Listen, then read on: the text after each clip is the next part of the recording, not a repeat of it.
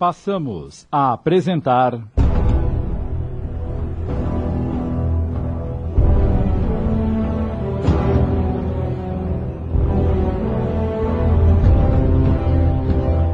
Justiça Além da Vida. Obra de José Carlos De Luca, adaptada por Amilcar Del Chiaro Filho, coordenação de texto Sidney Carboni.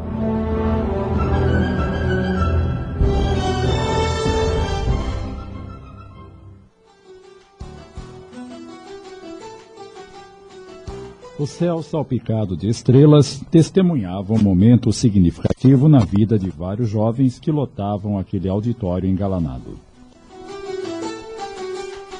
Dentro de instantes, seria realizada a cerimônia de formatura dos alunos da faculdade. Depois de anos de estudo e dedicação, o curso estava concluído e os formandos conquistavam o diploma de bacharéis em Direito. Em seus semblantes, um misto de alegria e expectativa.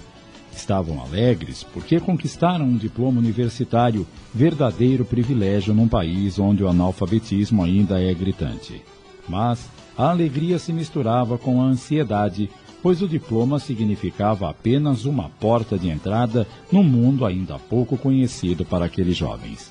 O que a vida lhes reservaria? Entre os formandos estava Mário Rodrigues Gonçalves, que esperava, com o coração aos saltos, o momento em que seu nome fosse chamado. Eu nem acredito que consegui chegar até aqui.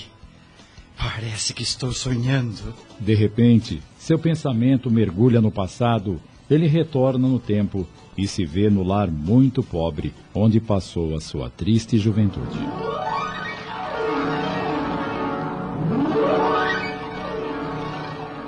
Mário, acorde, filho.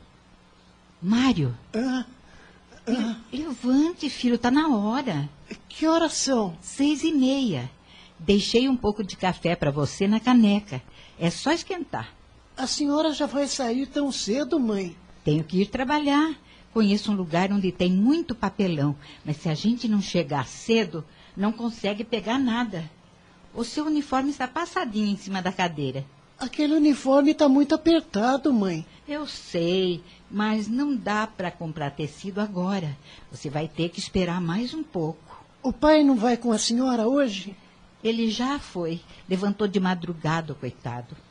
Não vá se atrasar para sua aula, viu? Eu fico preocupado de deixar o Pedrinho sozinho, mãe. Tenho medo que aconteça alguma coisa com ele. É tão pequeno ainda. Não tem outro jeito, Mário. Já andei procurando creche para ele, mas não tem vaga. Mas não se preocupe. A dona Juventina vem de vez em quando dar uma olhadinha nele. Será que vem mesmo? Ela é tão ocupada. Vamos confiar em Deus. Ai, ai. Você está com fome, não é? Ontem à noite não tivemos o que comer. Mas hoje, se Deus quiser, a sucata vai dar dinheiro e teremos comida. Se der, vou comprar até um pedacinho de carne. Bem, eu vou indo. Tchau. Que Deus acompanhe a senhora.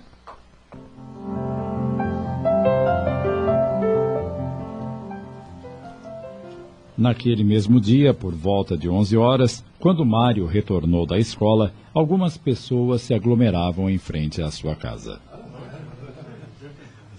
O que é que está acontecendo aqui? Ninguém teve coragem de responder. Então, ele divisou a mãe sentada na calçada, chorando, tendo uma vizinha ao lado. Por que foi acontecer isso? Meu marido era um homem bom, não merecia. Deus sabe o que faz, dona Ana. E agora? O que será de mim e de meus filhos? Ele não lhe faltará. Tenha fé. Nervoso, ele se aproximou da genitora e. Por que a senhora está chorando? Ah, filho, filho, que bom que você chegou. O que aconteceu? Uma tragédia, Mário. Uma tragédia. Tragédia? Mataram o seu pai, meu filho. O quê? Não! Eu não acredito! Eu não acredito!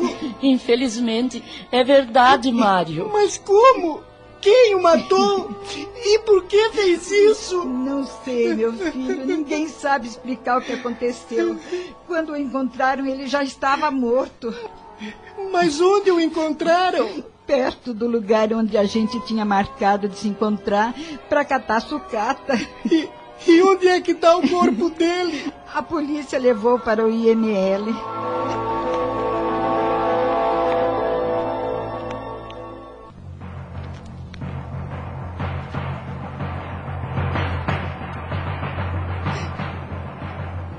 Já faz um mês que o pai morreu e até agora a polícia ainda não descobriu quem matou ele. Pior do que isso. Desistiram da investigação. É isso que não entendo, mãe. Por que desistiram? Não sei, filho. Acho que porque somos pobres. Isso me revolta, sabe? Mas eu juro para a senhora que um dia vou ser delegado e investigar todos os crimes contra pessoas pobres. Nenhum bandido vai ficar impune. Só os advogados podem ser delegados, meu filho. Pois então eu serei advogado e depois delegado. Mas vou cumprir o que estou prometendo. A senhora vai ver. Já está na minha hora. Onde é que a senhora vai? Olha, vou trabalhar. Não posso me dar o luxo de ficar em casa ou a gente morre de fome. Deixa eu ir com a senhora. Eu ajudo a puxar a carrocinha. Eu não queria te sacrificar, mas eh, não estou conseguindo muita coisa sozinha. Juntos podemos encher a carrocinha de papelão.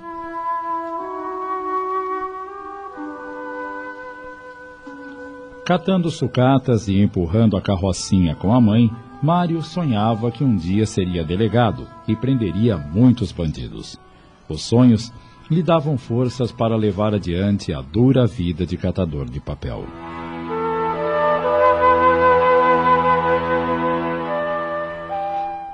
Os anos se passaram.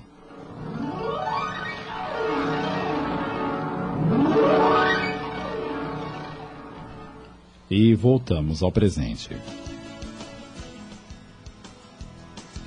Embalado nas recordações de sua triste adolescência, Mário nem ouviu os discursos e as homenagens prestadas aos professores e paraninfos.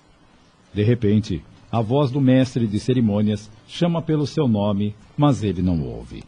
Foi preciso que um colega o tirasse do estado metódico e só então se dirigiu para o palco a fim de receber o seu diploma. Em seguida, o patrono da turma de formandos, doutor Otaviano Antenor de Almeida, fez um discurso. Meus queridos alunos, serei breve, pois tudo o que deveria lhes dizer já o fiz durante o nosso curso. Entretanto, não custa recordar que os senhores, a partir do término desta cerimônia, deixarão de ser alunos, aprendizes. Serão advogados, promotores, juízes, delegados de polícia. Todavia, urge não esquecer que a advocacia, a magistratura, a promotoria, a atividade policial não são um fim, mas um meio. A justiça é que é o fim, e por isso jamais deve sair do pensamento dos senhores.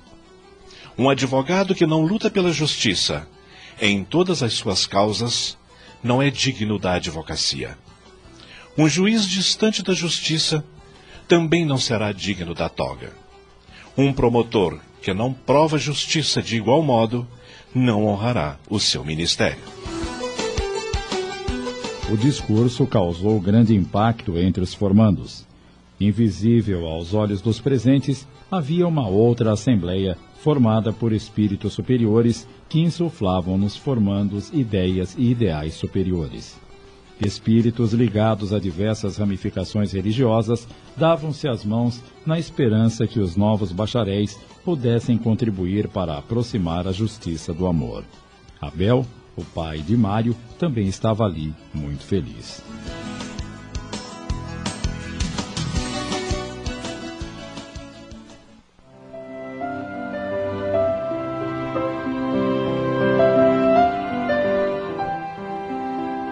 Dois meses depois, Mário presta exame na Ordem dos Advogados do Brasil e finalmente se torna um profissional. Agora só falta você conseguir um emprego. A senhora sabe que enviei currículos a vários escritórios de advocacia, e um deles me chamou. Tá falando sério? Seríssimo! Deverei estar lá amanhã às nove horas para conversar com o chefe. Deus seja louvado.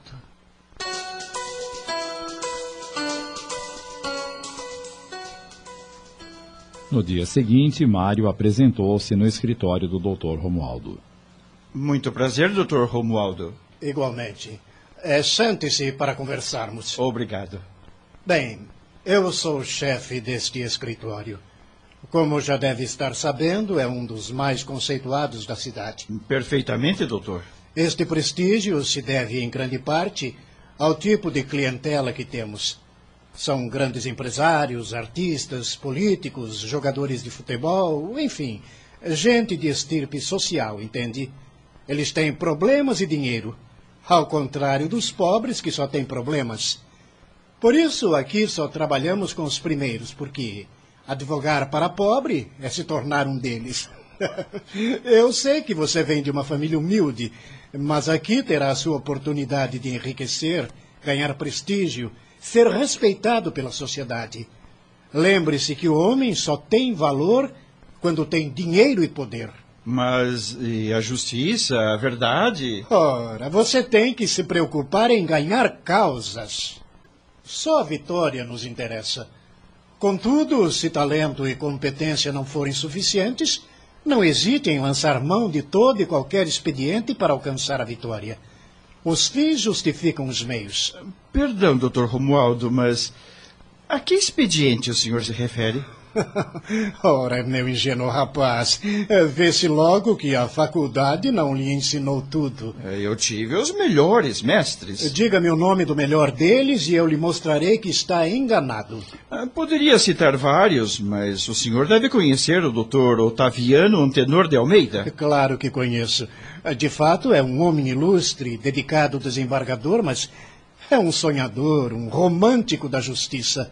Na advocacia jamais teria êxito.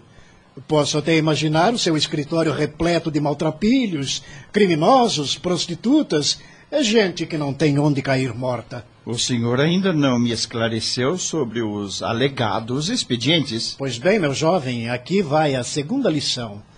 No dia em que você perceber que não tem chances de obter ganho de causa através dos argumentos jurídicos, através dos pareceres dos juristas, não se esqueça que ainda lhe resta um recurso quase infalível. Que recurso? Todo homem tem o seu preço. E, e, qual é esse preço? Você saberá em breve. Tenha calma. Isso quer dizer que. Você está contratado. Esteja aqui amanhã às oito horas para iniciar suas atividades. Puxa, eu, eu nem sei como lhe agradecer. Agradecerá dedicando-se ao trabalho e acatando todas as minhas ordens. Apesar de estar feliz por ter conseguido a vaga, aquele diálogo deixou Mário completamente perturbado. Jamais poderia pensar que fosse ouvir tais palavras de um dos mais famosos advogados da cidade. Depois de ser apresentado aos demais companheiros de trabalho, ele deixou o escritório e foi para casa. Seus pensamentos se confundiam. Sentia-se inquieto, com medo. Desejaria correr para a faculdade e ouvir mais uma vez as lições do doutor Otaviano.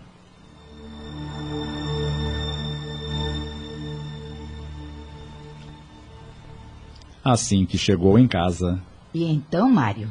Consegui, mãe! Começo a trabalhar amanhã. Ai, que maravilha, meu filho. E como é o escritório? É bonito. Tem clientes importantes e acredito que poderei ter futuro trabalhando lá. Mas o chefe, o Dr. Romualdo, é um homem estranho. Como estranho. Eu o achei muito ligado às questões de dinheiro. Para ele, o dinheiro é a coisa mais importante do mundo. Eu não estou muito certo disso. Talvez tenha sido só uma má impressão. Você ainda não o conhece direito. É, pode ser. Entretanto, não posso negar que o dinheiro resolveria muitas das nossas dificuldades. Não temos casa própria e o aluguel pesa no orçamento. E a situação vai apertar ainda mais porque terei que pagar o crédito educativo. Lembra-se? Foi com essa ajuda do governo que você conseguiu cursar a faculdade. Olha, filho, Agarre esse emprego com todas as suas forças. A nossa sorte está em suas mãos. A senhora está certa. Farei isso. O almoço está pronto? Só falta temperar a salada. Eu vou tirar esta roupa e volto logo. Assim que Mário deixou a sala, Ana concentrou-se e proferiu uma prece de agradecimento a Deus. Pai amoroso e bom, nunca nos sentimos desamparados do seu amor. Agora que as portas do mundo se abrem para o meu filho, permita que ele tenha sucesso, mas que esse sucesso não lhe custe a paz da consciência. Permita que ele seja próspero, mas que essa prosperidade não venha à custa da miséria alheia. Faculte, bondoso Pai, que a justiça triunfe pelas mãos o meu filho, mas que ele esteja com as mãos limpas e com o coração repleto de amor, pois só assim seremos verdadeiramente felizes. Que assim seja.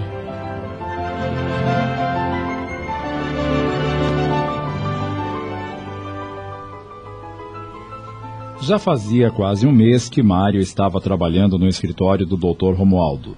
Sentia-se satisfeito por estar empregado, mas infeliz com o serviço. Tudo o que lhe mandavam fazer até o momento era arquivar processos ou ligar para este ou aquele cliente. São tarefas tão insignificantes que qualquer office boy as executariam. Eu quero advogar, mergulhar de cabeça em processos, defender causas. Foi para isso que estudei, que sacrifiquei anos da minha vida. Entretanto, parece que o Dr. Romualdo não confia na minha capacidade. Certo dia, porém. Pois não? Mário, Sim, doutor. o que você está fazendo? O que faço todos os dias, arquivando processos. Venha até a minha sala. Preciso falar com você. Pois não. O que deseja, doutor? Romualdo entrega uma pasta ao rapaz, dizendo: Aqui está o primeiro processo para você desenvolver. E espero que o faça com brilhantismo. Puxa, obrigado, doutor. Confesso que estava ansioso para começar a mostrar serviço. Do que se trata? É um caso relativamente simples, embora envolva muito dinheiro. O senhor Dantas, empresário da construção civil, aliás, um dos nossos melhores clientes, está enfrentando problemas incontornáveis no casamento e deseja se divorciar. E a esposa? A princípio não concordava, mas depois percebeu que não havia possibilidades de reconciliação e acabou aceitando a separação amigável. E o motivo? Mas como você é curioso, rapaz. Não lhe ensinaram na faculdade que em processo de separação amigável não se discute os motivos? Basta saber que o casal quer a separação e cuidar de elaborar a petição e apresentá-la ao juiz. Portanto, faça isso. Ligue para o Dr. Dantas e marque um horário para você atendê-lo. Ele lhe trará a minuta da partilha de bens. E lembre-se que se trata de um cliente especial. Por isso não lhe faça tantas perguntas. Seja discreto, o que me parece não ser o seu forte. Cuide só do essencial. Como posso cuidar de um divórcio sem saber o motivo pelo qual o casal está se separando? Isso não é certo. Estamos entendidos? Doutor Mário, Ah, ah, ah, desculpe. o que há? Está no mundo da lua, rapaz? Ah, não, senhor, eu só estava pensando O em. senhor não é pago para pensar, mas para trabalhar. Desocupe essa cabeça e faça o que mandei. Ah, claro, doutor. Pode retirar-se. Ah, com sua licença. E mais uma vez, obrigado. Ah, Esse sujeito às vezes me intriga. É curioso, compenetrado, enfim, certinho demais para o meu gosto. Hum, não sei se terá vida longa neste escritório.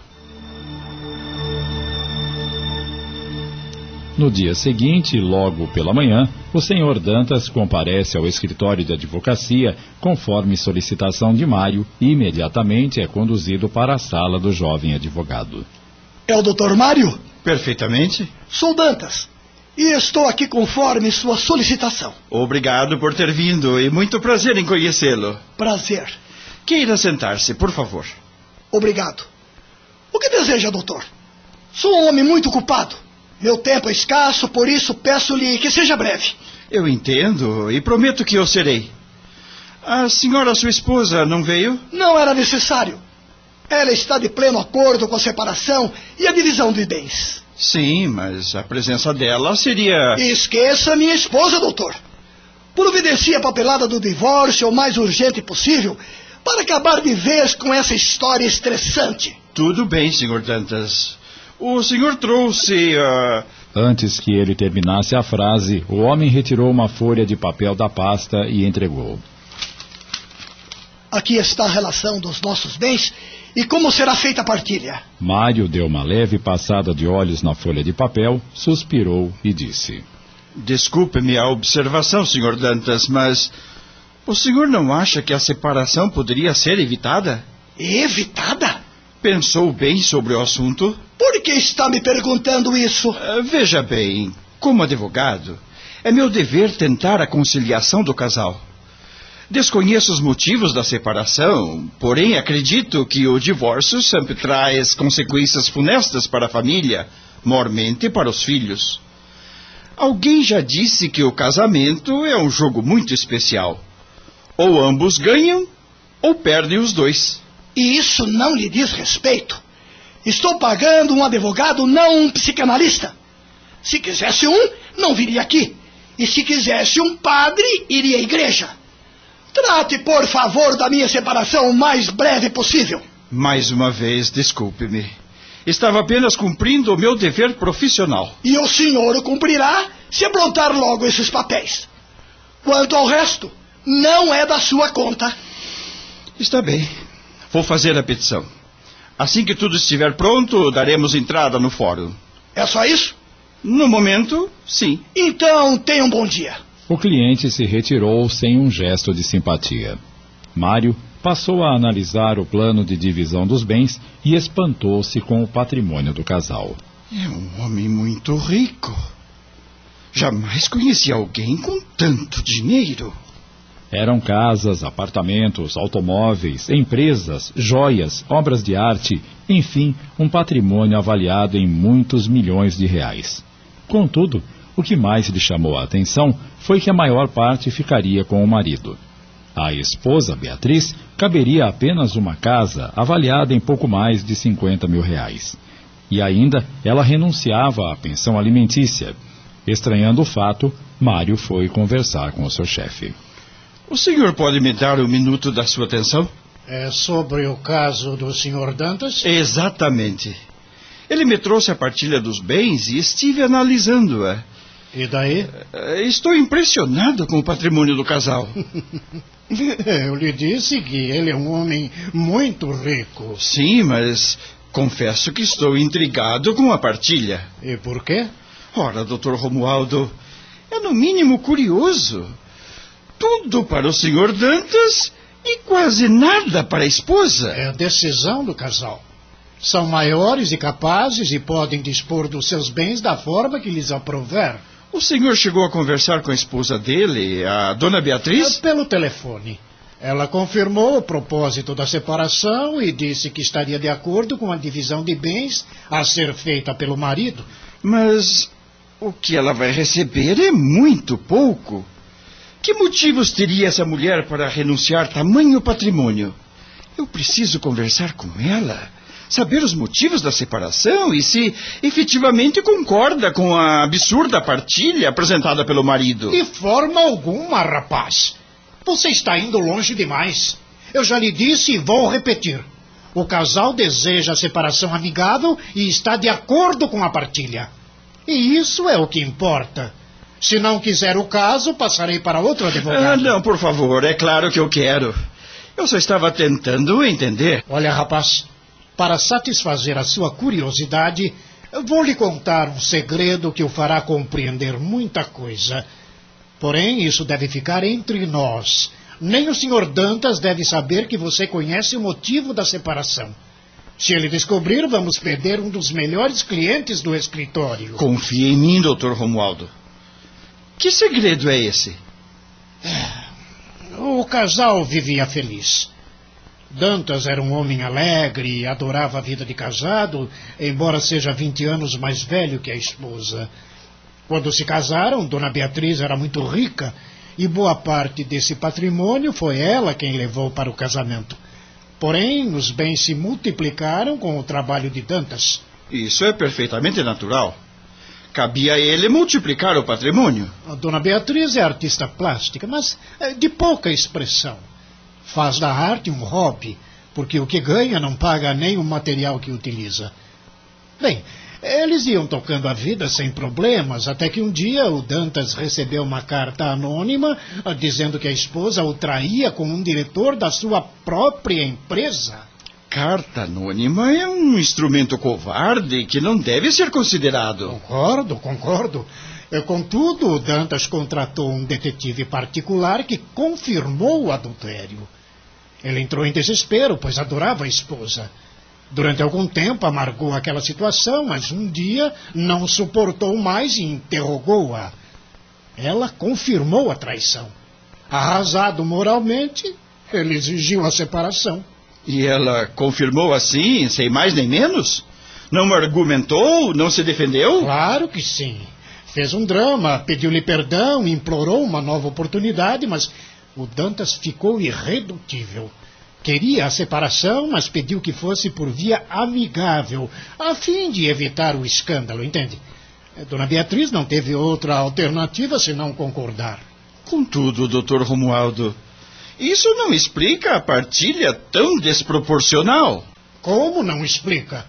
A adúltera tem que ser punida. Precisa sofrer as consequências do seu ato. Acha justo que fique com metade do patrimônio do casal?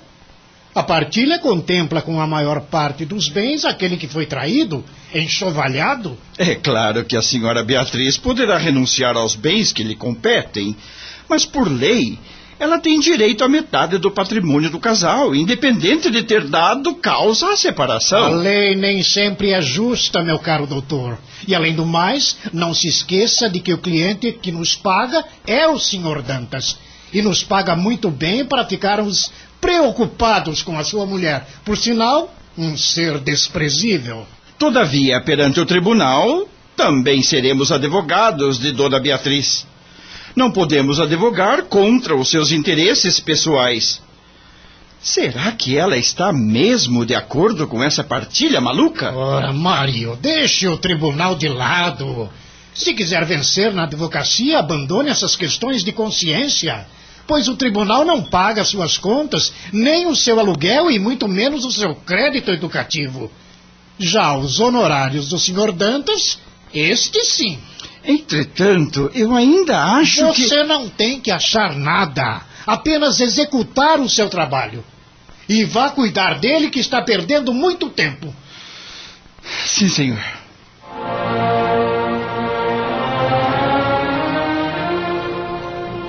Dois dias se passaram. Mário estava muito confuso.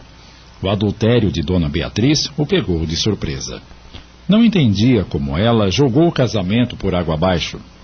Entretanto, sabia que não teria chances de investigar detalhes da separação, mas suspeitava da lisura da partilha.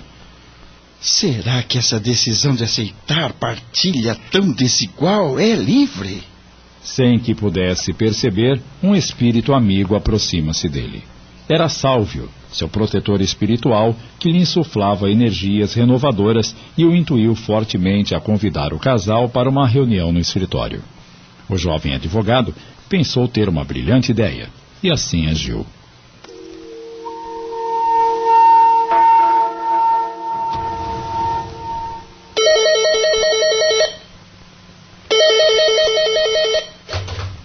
Pronto? Doutor Romualdo, Perfeitamente. Como vai? Aqui o Dantas. Oh, senhor Dantas, que prazer. O que o senhor manda? Recebi um telefonema do doutor Mário avisando que os papéis do divórcio estão prontos. Ah, sim. Ele quer que eu e a Beatriz compareçamos aí para uma reunião. O senhor tem ideia do que esse advogado quer nos falar? Por acaso contou a ele o nosso segredo? Não, de forma alguma, senhor Dantas. Eu não cometeria essa indiscrição jamais. Nosso segredo continua trancado a sete chaves. Mas então, qual é o motivo dessa reunião? Eu vou lhe explicar. O fato é que o Mário é um advogado formado recentemente e quer fazer as coisas como manda o figurino, entende? O senhor sabe que isso me contraria muito. Claro que sei, mas ele não está errado em querer conversar com os senhores. É, Mas fique tranquilo, é apenas uma formalidade. Eu não gostaria de expor minha mulher, apesar de tudo que ela me fez. Isso não irá acontecer, eu lhe prometo. É, Pode trazê-la que não haverá problema algum. Tem certeza? Absoluta.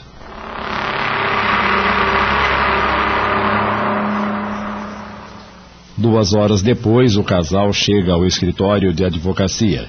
De imediato, Mário nota a beleza de Beatriz. Traços finos, gestos elegantes, discretos, atraentes sem a menor vulgaridade. Mas os seus olhos mostravam um grande sofrimento. Mário não conseguia entender como aquela mulher, de jeito tão nobre, podia ter cometido adultério. Pelo seu pensamento, passou uma frase de Oscar Wilde. As mulheres foram feitas para serem amadas e não compreendidas. Aqui estamos conforme sua solicitação, doutor. Eu agradeço por terem vindo tão depressa. Por favor, sentem-se. Obrigado. Esta é Beatriz, minha esposa. É um grande prazer conhecê-la, dona Beatriz. Eu digo mesmo, doutor Mário. Aqui está o pedido de divórcio que apresentaremos ao juiz, incluída a partilha de bens. Gostaria que lessem atentamente. Enquanto liam os documentos, Mário analisava-os.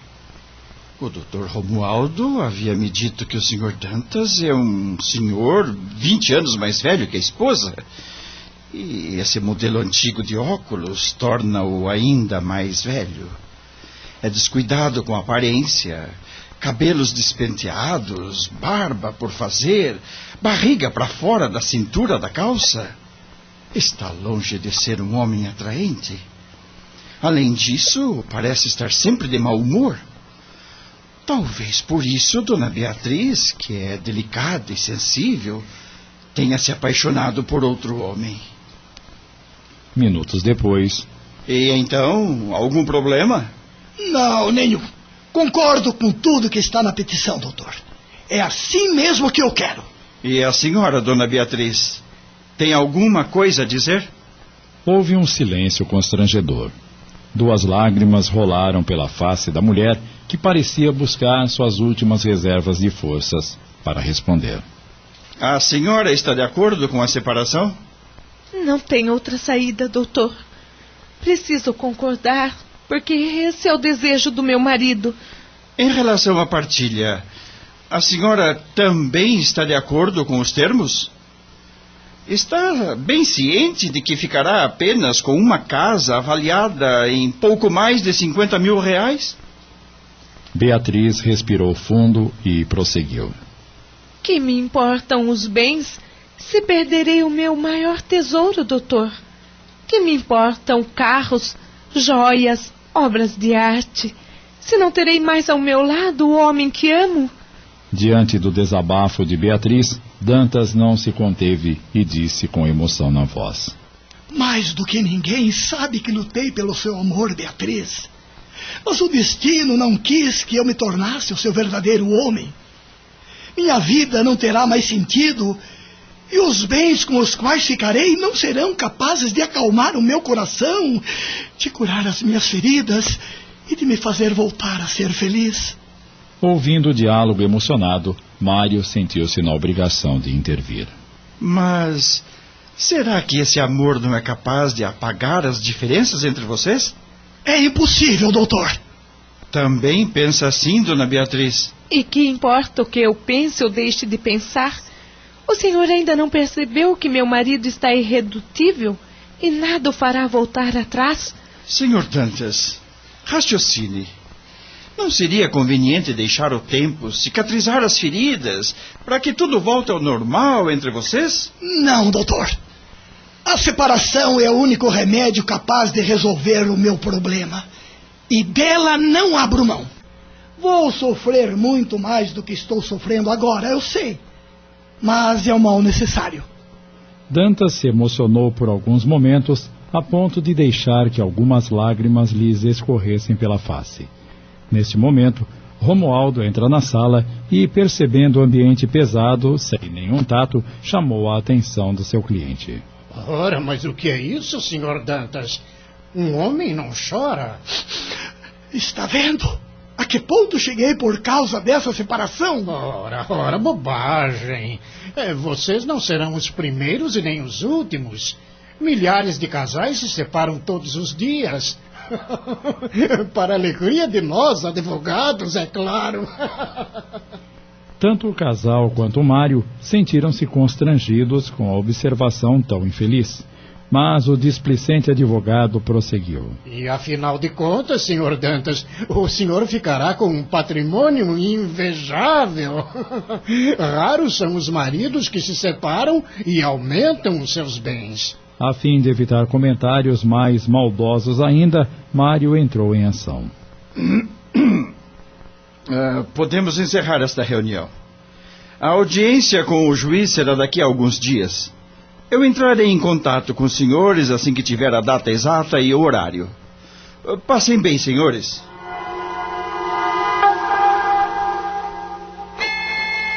Mário passou as próximas horas intrigado não conseguia entender o que realmente se passava entre Dantas e Beatriz.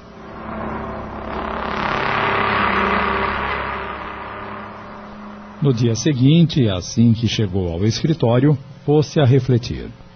Mesmo com as divergências, percebe-se que o Sr. Dantas e Dona Beatriz se amam. E muito. Será que existe alguma coisa que eu possa fazer para impedir essa separação? Nesse momento, como que intuído por alguém, ele deitou o olhar sobre um livro que jazia em cima da mesa. O Código de Ética dos Advogados. Interessante. Deveria estar na estante, mas está sobre a minha mesa como se alguém o tivesse colocado aqui. Ah, vou consultá-lo. Abre o livro e começa a folheá-lo. De repente, para em determinada página. Que estranho. Parece que alguém guiou a minha mão. E pôs-se a ler. É dever do advogado estimular a conciliação entre os litigantes, prevenindo, sempre que possível, a instauração de litígio. Ele para a leitura, reflete por alguns instantes e depois já sei o que vou fazer. Imediatamente pega o telefone e liga para a casa de Dona Beatriz. Residência da família Machado, as ordens? Uh, por gentileza, eu poderia falar com a senhora Beatriz? Quem deseja? É Dr. Mário Rodrigues Gonçalves, advogado. Vou ver se ela pode atender. Um momento, por favor.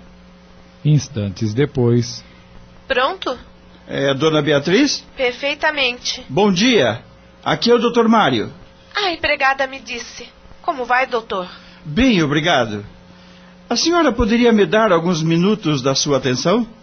Se estiver ocupada, ligarei uma outra hora. Não, não estou ocupada, doutor. Ah, que ótimo. O que o senhor deseja? Gostaria de falar um pouco com a senhora. Sobre? O que há, doutor? Algum problema com a separação? Aparentemente não. É que estou pensando muito no seu caso.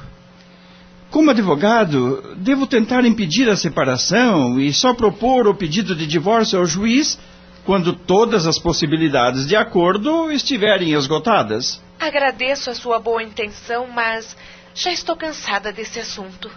O senhor ouviu meu marido dizer que não há nenhuma possibilidade de reconciliação Portanto. Ainda assim, eu gostaria de tentar mais um pouco. Então é melhor o senhor procurar por ele. É o que pretendo fazer, se a senhora consentir e me ajudar. Eu?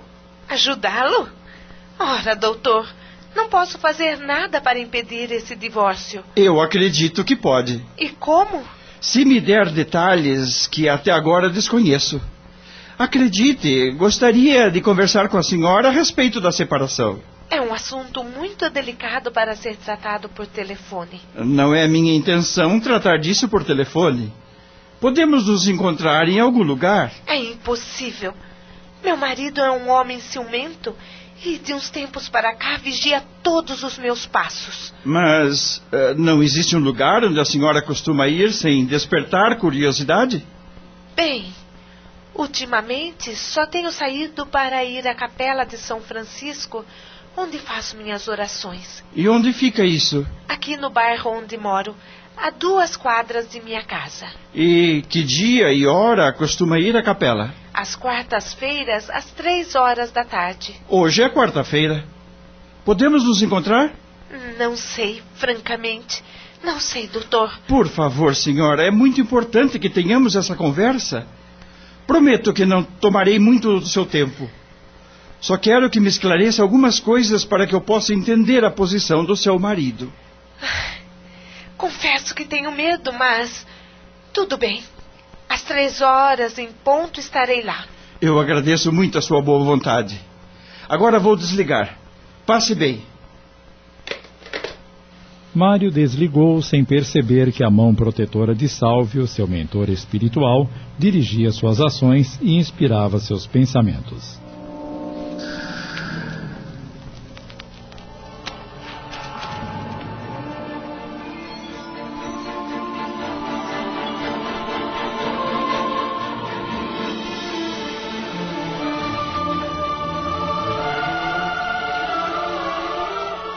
Beatriz chegou à igreja 15 minutos antes do horário combinado e, pelo seu pensamento, se passaram muitas cenas vividas ali naquela capela.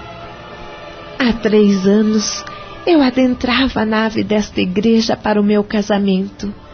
A cerimônia foi inesquecível. O padre pronunciou um lindo sermão e o coral parecia formado por anjos, porque as vozes eram angelicais. Quantos convidados, amigos sinceros a desejar-nos felicidade perene. E agora, Senhor, aqui estou aniquilada a suplicar pela salvação do meu casamento. Ajuda-me, Senhor, rogo-te forças e coragem. Que os teus anjos inspirem o jovem advogado a encontrar uma solução para evitar o divórcio ao lado de Beatriz, mas invisível aos olhos humanos, estava um espírito de luz que se dedicava ao amparo dos sofredores que procuravam a capela.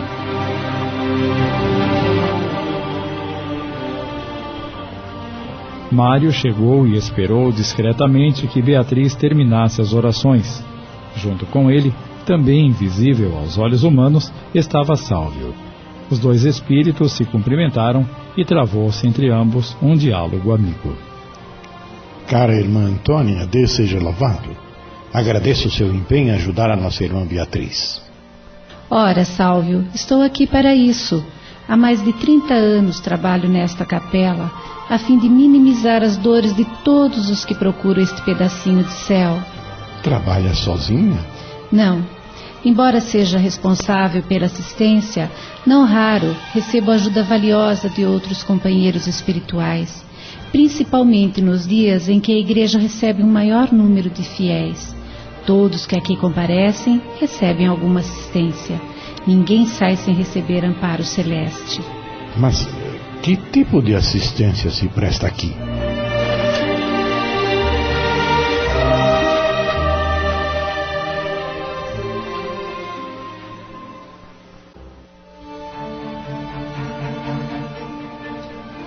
Prestamos a mais ampla assistência possível. Em regra, atuamos como médicos em pronto-socorro, atendendo às necessidades mais urgentes. Muitos chegam aqui em situação de extremo desespero. Então, transmitimos energias calmantes e pensamento de paz e serenidade aos que dormem nos bancos da igreja e aproveitamos para falar mais diretamente com eles. E o que vocês falam? Mostramos a eles as tristes consequências do suicídio. Mostramos que o resultado é amargo e nada resolve. É fantástico. E durante a celebração da missa? O trabalho é ainda maior. Recebemos a ajuda de diversos companheiros. Uns cooperam junto ao padre celebrante, a fim de que ele tenha a inspiração necessária para comentar o Evangelho. O povo tem fome de consolação e esperança. A mesma aflição que acompanhou os homens que procuraram Jesus há dois mil anos ainda acompanha o ser humano carente. Outro grupo de tarefeiros assiste o povo diretamente, pois não basta o sacerdote inspirado, é preciso que o público tenha ouvidos de ouvir. Os pedidos dos fiéis, como são tratados? Aos que anotam esses pedidos formulados em favor de enfermos e ao término da missa, diversas equipes se organizam para a visitação aos doentes, tanto em lares como em hospitais. É, me diga uma coisa, e as obsessões? Aqueles casos em que o espírito ignorante influencia maleficamente uma pessoa. Esses casos são mais frequentes. Procuramos conversar com o espírito obsessor e esclarecê-lo. Se é alguém que faleceu e não conhece seu verdadeiro estado, procuramos informá-lo da sua nova condição e depois encaminhamos para espíritos especializados tratá-los. E o resultado é rápido? Garantido? Não. Existem casos que necessitam de vários diálogos, porém há outros que não podemos resolver, pois a pessoa que sofre a influência precisa alterar a conduta mental e moral. E o que vocês fazem? Inspiramos a pessoa a procurar um centro espírita. Um centro espírita? Mas esta é uma igreja católica. Não temos nenhum drama de consciência. Eu continuo católica, mas não acho que o catolicismo seja melhor que o espiritismo e vice-versa. Todos os caminhos levam a Deus. E a nossa irmã Beatriz tem acompanhado o seu drama? Sim. Ela vem à igreja e transmitimos a ela energias e pensamentos de esperança, ao mesmo tempo que levamos as suas súplicas aos nossos superiores, para providências cabíveis. Quando seu tutelado chegou, sentimos que era uma resposta aos nossos apelos. O nosso Mário é ainda inexperiente como advogado mas tem um coração de ouro. Deus não deixa nenhum pedido sem resposta. Às vezes não é aquela que esperamos, mas ninguém fica sem resposta.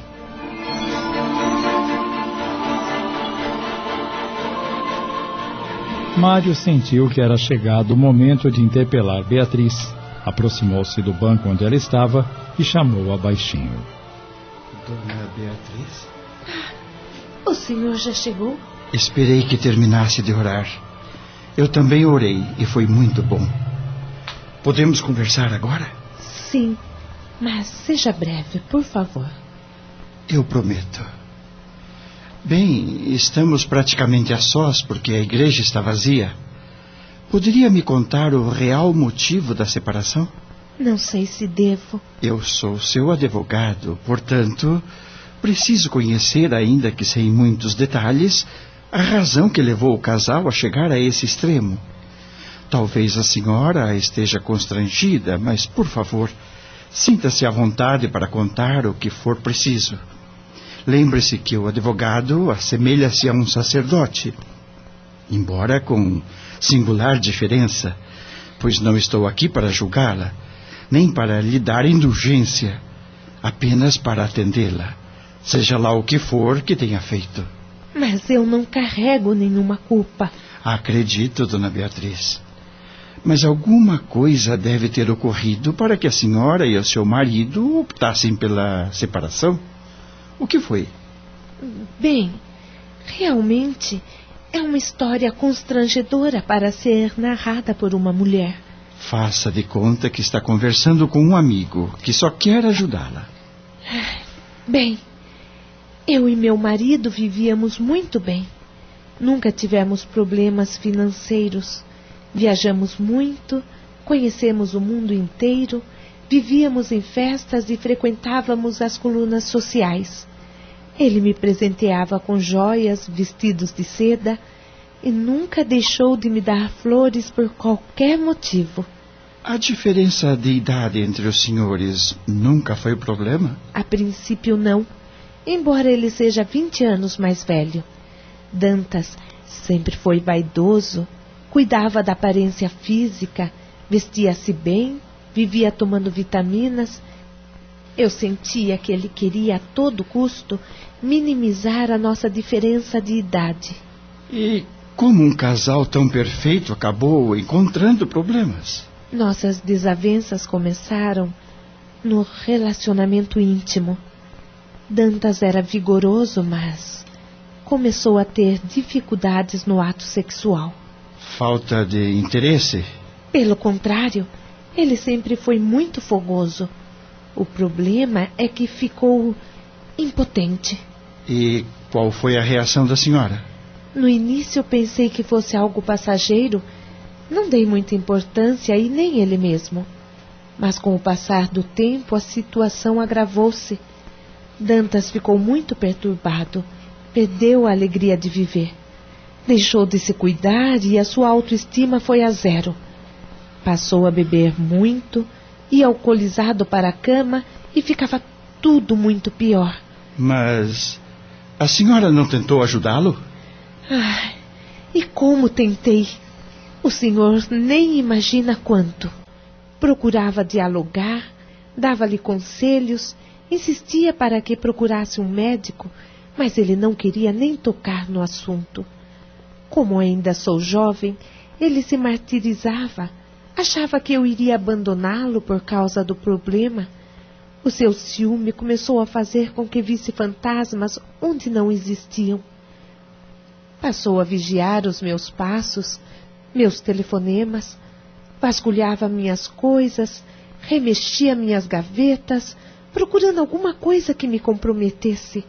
Cismou que eu tinha um romance com um dos diretores da empresa, tornou-se agressivo e passamos a discutir por qualquer motivo. Contudo. Contudo? Eu nunca o traí, doutor. Eu o amo. Acredito na senhora.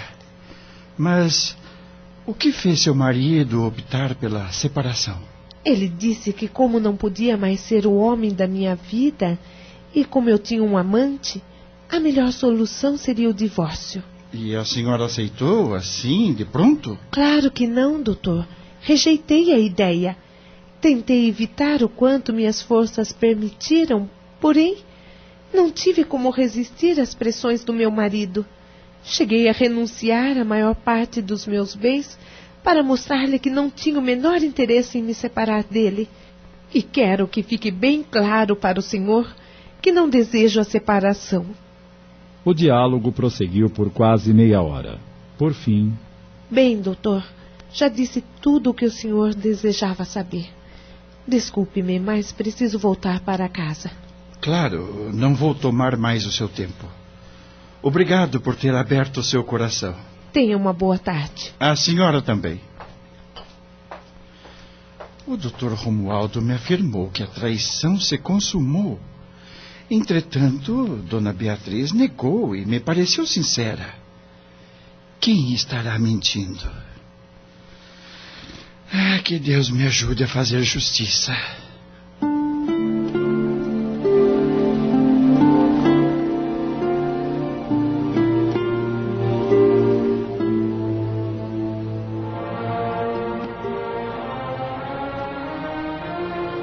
No dia da audiência, Mário estava tenso, pois era sua primeira atuação como advogado.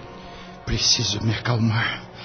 Se continuar nervoso como estou, não vou conseguir desempenhar meu trabalho a contento.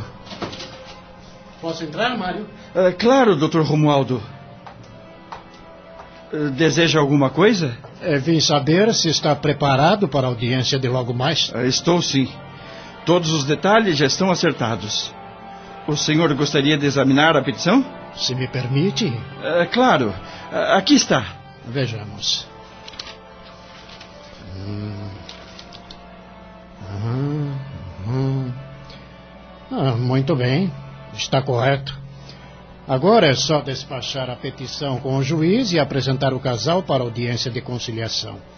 Isso não deve demorar mais do que 20 minutos. E lembre-se, não crie incidentes, por favor. Limite-se a cumprir sua obrigação de advogado.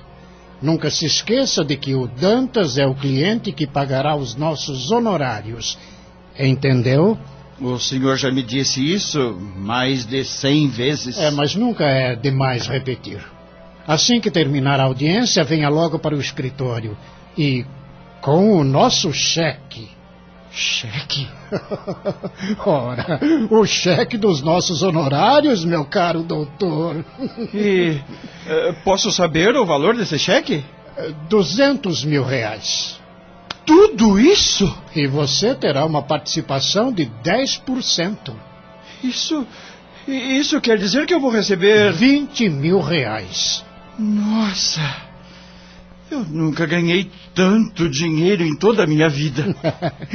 pois é, meu jovem e caro doutor. E isso é só o começo. É, como eu lhe disse quando o contratei, é, você pode ter um futuro brilhante em nosso escritório. Por isso, vá à audiência, separe esse casal e volte com os nossos tão sonhados honorários. É, vou fazer o que está me dizendo. Você me parece nervoso. E estou. O senhor deve compreender que é a primeira vez que vou atuar. Pois controle esses nervos ou acabará metendo os pés pelas mãos. Um advogado deve manter a calma em qualquer circunstância. Nunca se esqueça disso. Bem, boa sorte. Obrigado. 20 mil reais. É uma quantia que não se pode desprezar. O jovem advogado dirigiu-se para o fórum pensando na possibilidade de receber a sua porcentagem, que para ele significava uma pequena fortuna. Com ela, poderia pagar o aluguel atrasado, acertar parte do crédito educativo, liquidar as prestações da compra do primeiro terno e ainda sobraria algum dinheiro. Mas, quando entrou no prédio do fórum, veio-lhe à mente as palavras do professor Otaviano sobre a justiça. A justiça é que é o fim, e por isso jamais deve sair dos pensamentos dos senhores. Um advogado que não luta pela justiça em todas as suas causas não é digno da advocacia. Um juiz distante da justiça também não será digno da toga. Um promotor que não prova justiça de igual modo não honrará o seu ministério. Sálvio, seu protetor espiritual, invisível aos seus olhos, esforçava-se para intuí-lo a conversar com o juiz. Um funcionário me informou que a petição foi encaminhada para a terceira vara da família e o Dr. Lauro de Mendonça é o juiz. Vou tentar falar com ele antes da audiência. O Dr. Romualdo vai ficar furioso, mas não posso ir contra a minha consciência.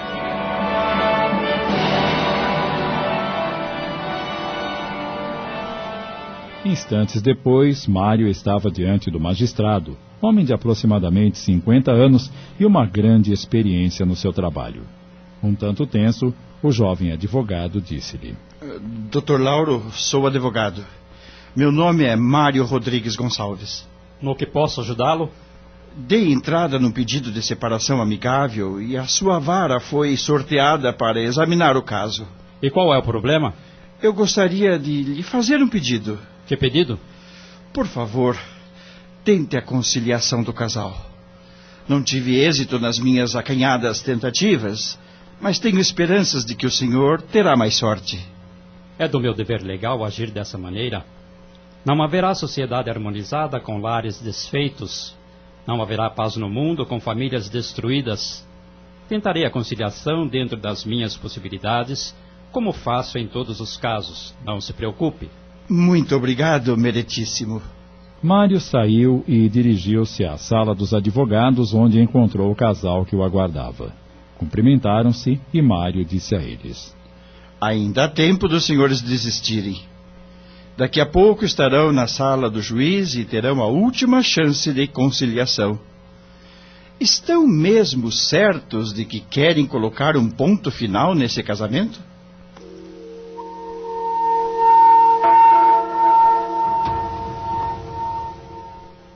Pouco antes da audiência na sala do juiz. Meu Deus, rogo seu amparo para o reto cumprimento do meu dever. Jesus, mestre amado, sinto-me pequeno para julgar o meu semelhante. Como cristão, sei da importância da família. Dai-me a inspiração para julgar com honestidade, compreensão e amor. Após essa pequena prece, o juiz dirigiu-se a um funcionário que estava à porta de sua sala e. Por favor, introduza o casal. Quando o casal entrou, dois espíritos de baixa condição evolutiva que acompanhavam Dantas, antigos comparsas de outras vidas e que ansiavam pela separação, foram barrados, porque a sala estava protegida por vibrações superiores estabelecidas pelo caráter íntegro do juiz. Muitos espíritos que foram juízes, promotores, advogados, costumam prestar valioso auxílio espiritual aos profissionais que atuam na área. Na sala do juiz, essa proteção era fortalecida devido à sua alta espiritualidade, além da sua prece facilitar a ligação com os espíritos protetores. O juiz examinou o processo e verificou que era o patrocinado pelo jovem advogado que estivera com ele momentos antes. Mário estava do lado de fora, próximo à sala, porque a lei determina que o casal seja ouvido reservadamente. Depois de examinar o teor da petição. Pois bem, está em minhas mãos o pedido de separação judicial dos senhores. É meu dever legal, porém, como representante do Estado, fazer-lhes algumas perguntas e considerações. Em primeiro lugar, gostaria de saber se é da livre vontade dos senhores obter a separação. Sim, doutor. E a senhora? Bem, Excelência, acho que não tem mais jeito. Eu, no fundo, não desejo me separar. Mas meu marido entende que não há outra saída para nós. Depois de várias tentativas de reconciliação, todas negadas por ele, o divórcio tornou-se a única solução para nossos problemas. Não há mais jeito, doutor. Mas sua esposa acabou de afirmar que pessoalmente não deseja se separar do senhor. Isso não lhe toca o coração? Não me sensibilizam as declarações dessa mulher. Noto muita mágoa em suas palavras, senhor Dantas. Pergunte a ela a razão da minha dor. Pergunte a ela por que sangra o meu coração e por que minha alma está dilacerada. A senhora pode responder? Sim. Por favor? Senhor juiz, talvez ele tenha razão. Admito a minha parcela de responsabilidade, embora tenha negado isso ao meu advogado. Diante do problema que enfrentamos, nosso relacionamento esfriou, perdeu o encantamento dos primeiros anos. Inevitavelmente conheci outro homem que se interessou por mim. A princípio, achei que o ciúme poderia ser uma boa estratégia para reconquistar meu marido. Porém, o resultado não foi o esperado. Nossa convivência piorou. Fiquei irada e estabeleci relacionamento com o homem que tentava me seduzir. E em pouco tempo estava envolvida nas teias do adultério. Sinto-me envergonhada em relatar tais fatos. Não admitiu meu advogado, mas sou culpada. Eu sou culpada, meritíssimo.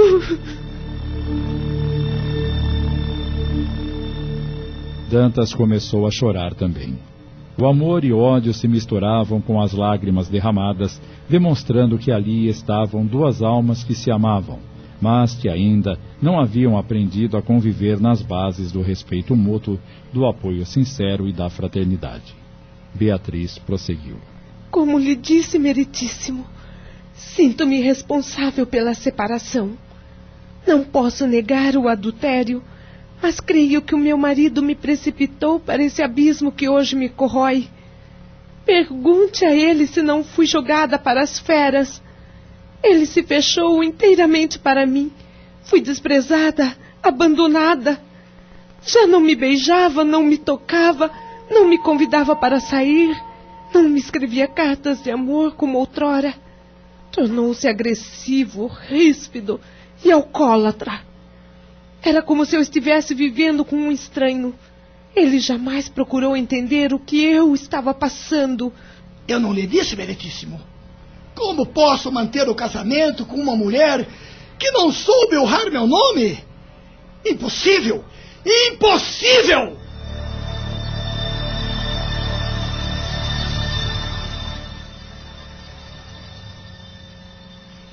O juiz refletiu por instantes, depois disse: de fato, o adultério é grave infração que se comete no casamento.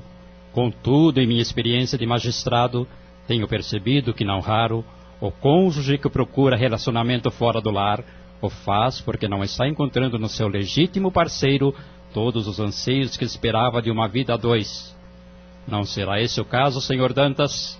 Talvez. Talvez, doutor. Reflita bem, senhor Dantas. Eu. Eu admito que não foi um modelo de esposo. Enfrento problema de ordem íntima. E isso me esgota a alma. Que espécie de problema? Ora, meritíssimo. O que mais pode aniquilar a vida de um homem? Sou um inválido. Inválido? Sou. Sou impotente. Não sirvo para minha mulher. Não posso ser o homem da vida dela.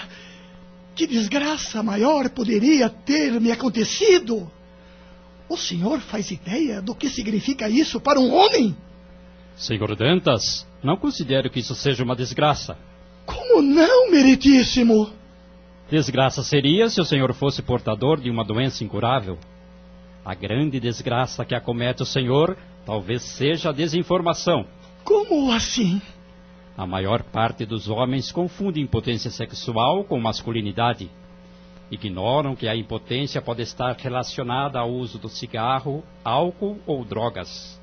Ou problemas como diabetes, estresse, efeitos colaterais de medicamentos. Eu tentei dizer isso a ele inúmeras vezes, meritíssimo, mas ele não me dava ouvidos. Fugia do assunto como o diabo da cruz. O senhor fuma? Sim. Fumo e bebo e vivo constantemente estressado. Mas isso tem cura? É claro, senhor Dantas. Homens impotentes podem ser curados com terapia, medicamentos e até cirurgia. Aconselho-o a procurar um especialista, esse problema estará resolvido muito em breve. Porém, acredito que o senhor sofre de uma impotência muito mais grave. E. E qual é, doutor? É a impotência do perdão. Não se ignora que sua esposa tenha violado graves leis do matrimônio. No entanto, é justo ponderar de que, de alguma forma, o senhor contribuiu para essa situação. Se tivesse sido mais atencioso com ela, se não tivesse esquecido que a mulher precisa de carinho muito mais do que de sexo, se tivesse procurado ajuda, teria evitado todo esse quadro desolador para o senhor e para ela. Doía em Dantas reconhecer sua parcela de responsabilidade. E o juiz prosseguiu. Sem estar com pedras nas mãos, observo que tanto um como outros são responsáveis pela situação. Curiosamente, os dois estão certos nas queixas, mas errados nas atitudes. Todavia, agora poderão mudar isso. Se assinarem o divórcio, levarão para o túmulo a sentença lavrada com as tintas do orgulho. No entanto, poderão dar um outro fim a essa triste novela. Basta que ponham no altar do seu coração o mesmo sentimento que um dia os uniu. Senhor Dantas, diga-me, ainda ama sua esposa? Dantas abaixa a cabeça sem responder. O juiz espera alguns segundos e prossegue. Olhe para ela, esqueça o seu erro e responda a minha pergunta. O senhor ainda ama? Sim, doutor. Eu a amo como nunca amei mulher alguma nesta vida. Muito bem. Beatriz olha-o emocionada e esforça-se para não chorar. E a senhora, dona Beatriz, ama o seu esposo? Como não amá-lo, meritíssimo? Ele é a razão da minha vida. Jamais serei feliz com outro homem. Ainda que ele não se cure da impotência, o que não acredito, meu maior desejo é envelhecer ao seu lado. Bem, diante do que ouvi, acredito que esse amor merece uma nova chance. Se os senhores se derem essa nova oportunidade, saibam que precisarão reconstruir o casamento em bases de maior compreensão e tolerância. Cada dia será uma nova oportunidade de reconquistar a confiança perdida, a paixão apagada, a cumplicidade.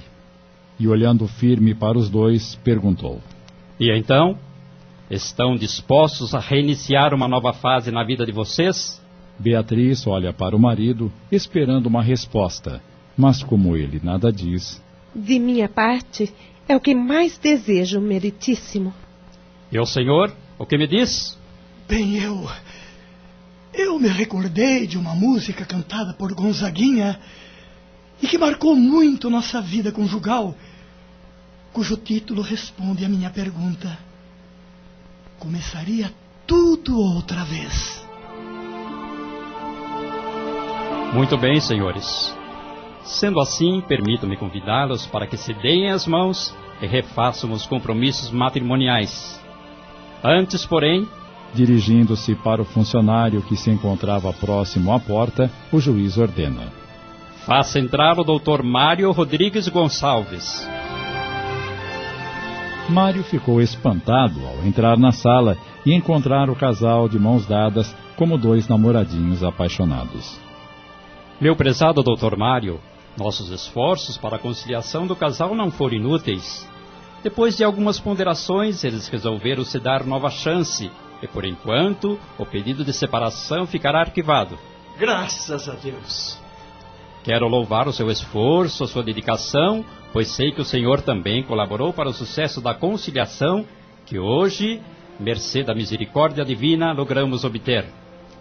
Transmito ao casal os meus profundos votos de uma vida conjugal harmoniosa e cheia de bênçãos celestiais. Que os anjos do céu os abençoem. Está encerrada a audiência. Assim que o juiz deixou a sala. Parabéns, senhor Dantas. Parabéns, dona Beatriz. Acreditem que essa decisão me deixou muito feliz. Nós também estamos felizes, doutor. E só temos a agradecer o seu esforço para este desfecho. A alegria que vejo no semblante dos senhores é a minha maior recompensa. Tenha uma boa tarde. Ah, Beatriz, eu. Não diga nada, Dantas. Nenhuma palavra vai substituir a felicidade que estou sentindo neste momento.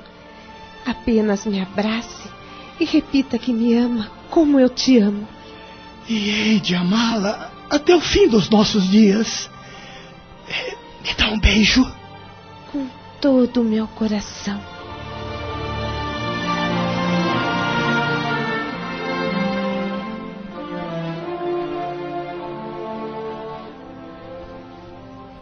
Uma hora depois, Mário chega ao escritório muito alegre e satisfeito.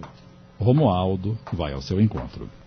Ora, vejam quem está chegando.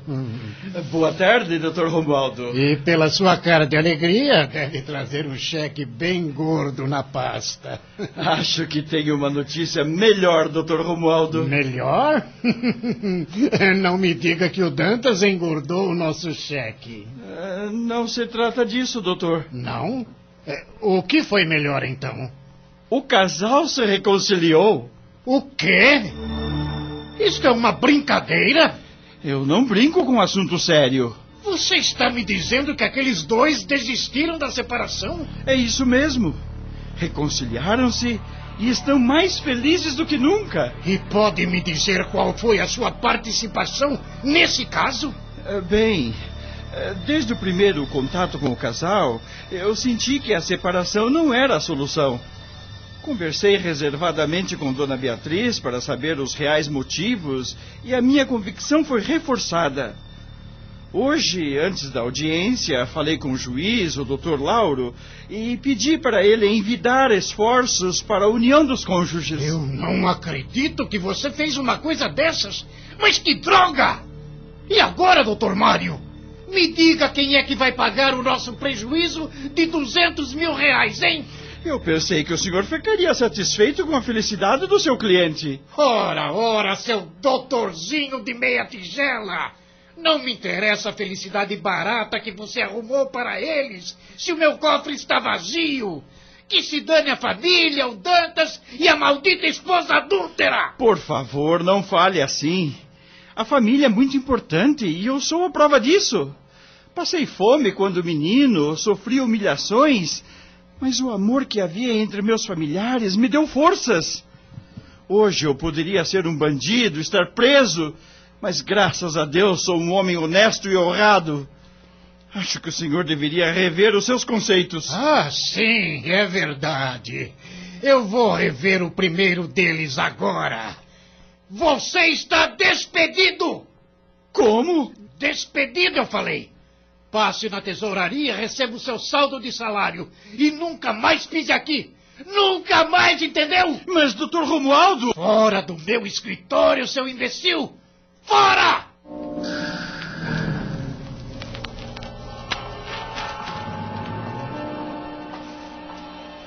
Desolado, Mário caminha em direção à sua casa com a cabeça aturdida. Meu Deus, estou desempregado. Mas o que foi que eu fiz de errado? E agora, como vou saldar os meus compromissos, o crédito educativo?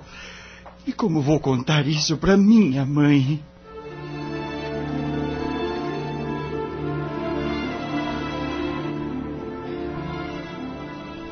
Romualdo permaneceu no escritório possesso.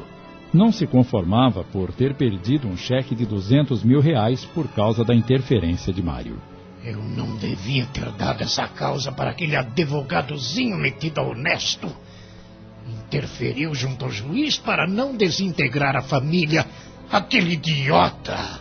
Pela sua mente apareciam cenas de sua infância e o trauma terrível que marcou sua alma para sempre.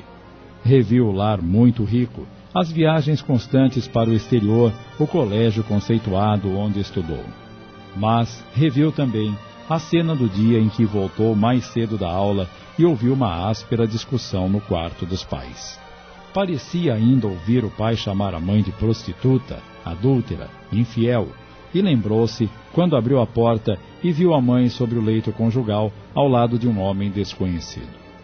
O pai expulsando-os do jeito em que se encontravam, e a tristeza de nunca mais saber notícias dela.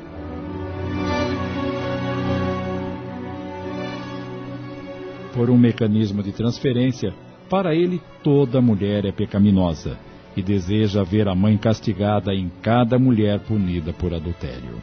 Família! Família! Se aquele imbecil soubesse como odeio a família.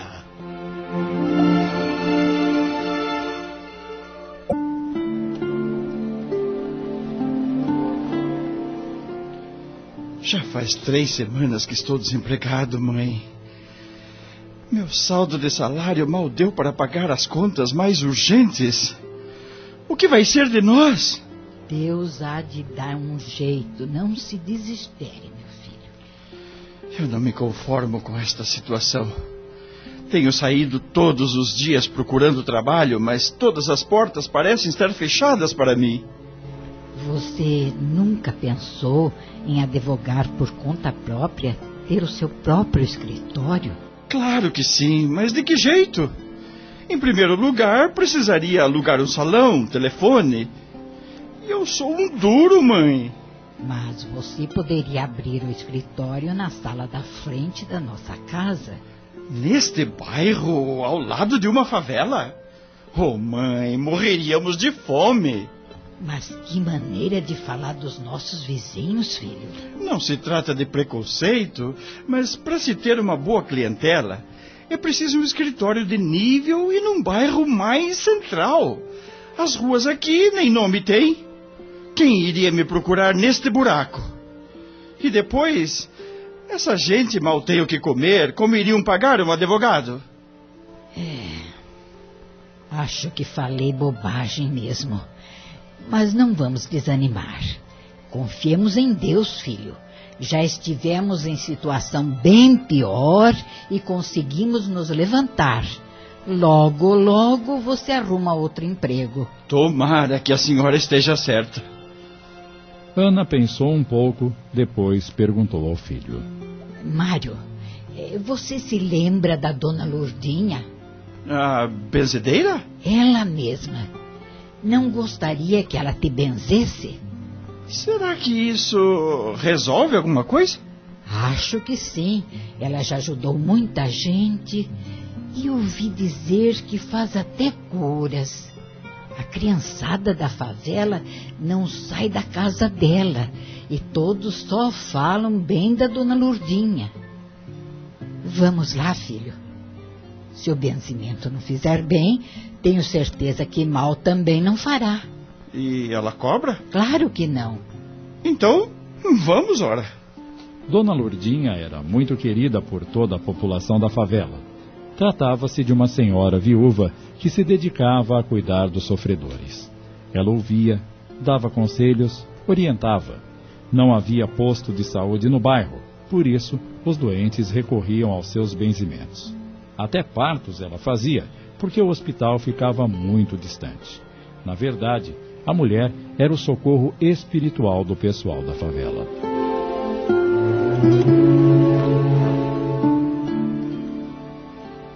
Assim que chegaram à casa da benzedeira, Mário observou que só haviam dois cômodos e muito simples.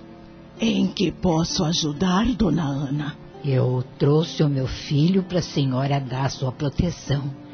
Ele anda muito desnorteado. Quem dá a proteção é Deus, dona Ana. Eu sou apenas o instrumento. Empresto as minhas orações e amizade aos que me procuram. E então, meu filho, vamos orar. Realmente estou precisando. Concentre-se, por favor. Ela fechou os olhos, colocou as mãos sobre a cabeça de Mário e iniciou uma prece. Deus nosso Pai, que sois todo poder e bondade, dai força àquele que passa pela provação.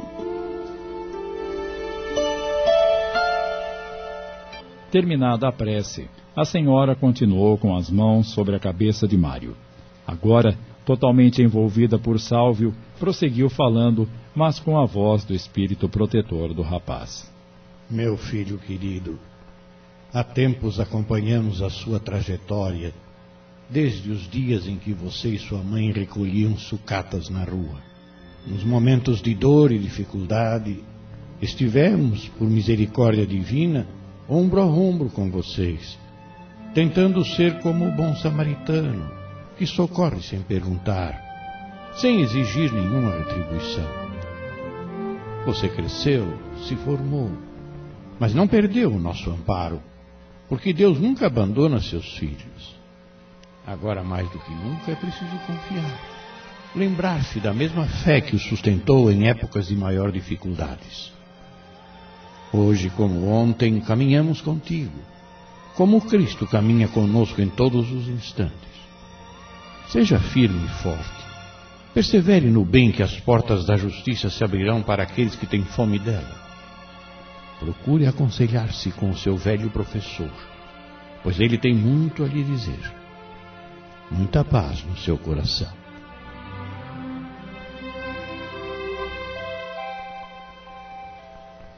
Quando se fez silêncio, Mário sentiu-se renovado e disse à senhora: Muito obrigado, dona Lourdinha. Estava precisando muito dessa prece. Agradeça ao Criador, meu filho. Posso lhe fazer uma pergunta? Esteja à vontade. A senhora poderia me esclarecer por que tantas panelas sobre o fogão? Embora eu more sozinha, costumo fazer bastante comida para os que aqui vêm de estômago vazio. Existe muita miséria no mundo. E os irmãos que aqui chegam não procuram só orações, mas também um pedaço de pão. A senhora é uma santa, dona Lourdinha. Imagine. Posso fazer mais uma pergunta? Certamente. Como se chama aquele homem do quadro, pendurado perto da cômoda? É um grande amigo dos sofredores. Chama-se Doutor Bezerra de Menezes.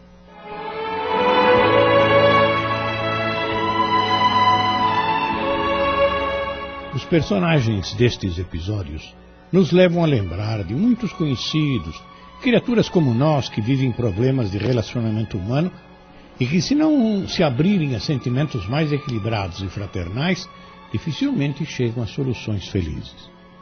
Todavia, quando pensamos em acontecimentos de nossas vidas ocorridas em oportunidades passadas, podemos concluir que os dramas e problemas são temporários e, se agirmos com compreensão e paciência, vamos superando os obstáculos e avançando no dia a dia de maneira relativamente tranquila. fica-nos claro que quando alimentamos a mente com pensamentos de compreensão e bondade, recebemos ajuda indiscutível. Saibamos orar com equilíbrio e sinceridade, e poderemos seguir nossa rota de maneira perfeitamente aceitável, mas sempre cumprindo os deveres sem vacilação. Passamos a apresentar.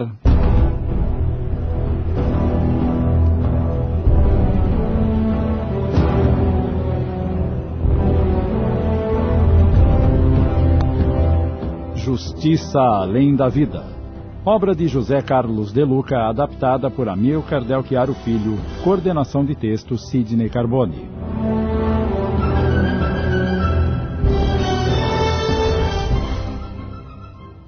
A senhora podia me esclarecer por que tantas panelas sobre o fogão?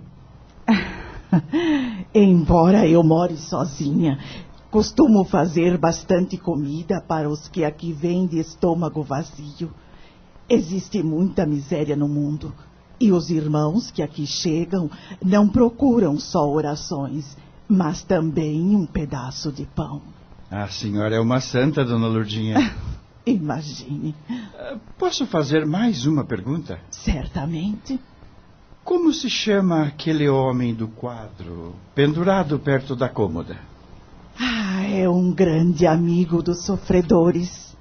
Chama-se Doutor Bezerra de Menezes.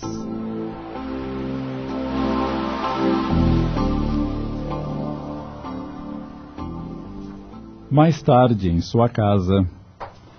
Trouxe um cafezinho fresco para você, filho. Ah, obrigado, mamãe. Você ainda não disse o que achou da dona Lourdinha. É uma pessoa ótima. Parece uma santa. Houve um momento em que parecia que alguém falava pelos lábios dela. Eu também tive essa impressão. Fiquei comovida quando ela disse que sempre tem um pedaço de pão para os que lá chegam de estômago vazio.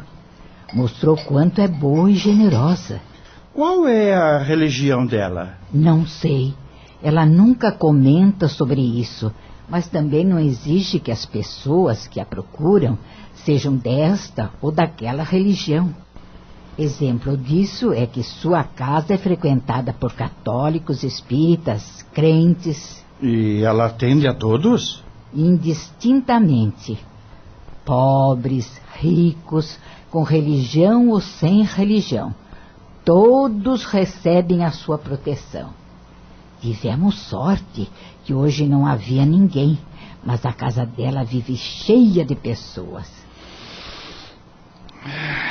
Que suspiro foi esse? Acho que vou seguir o conselho da dona Lurdinha e procurar o meu antigo professor, o doutor Otaviano. Lembra-se dele? Como iria esquecer o homem que fez aquele discurso tão lindo no dia da sua formatura? Foi tão emocionante que eu quase chorei. Interessante. O quê? Enquanto ela fazia a sua oração, o rosto do doutor Otaviano não saía do meu pensamento. É mesmo? Foi uma impressão muito forte. E acha que ele pode te ajudar? Não sei, mas não custa tentar, não é? Então, procure esse homem, meu filho. É o que vou fazer, agora mesmo.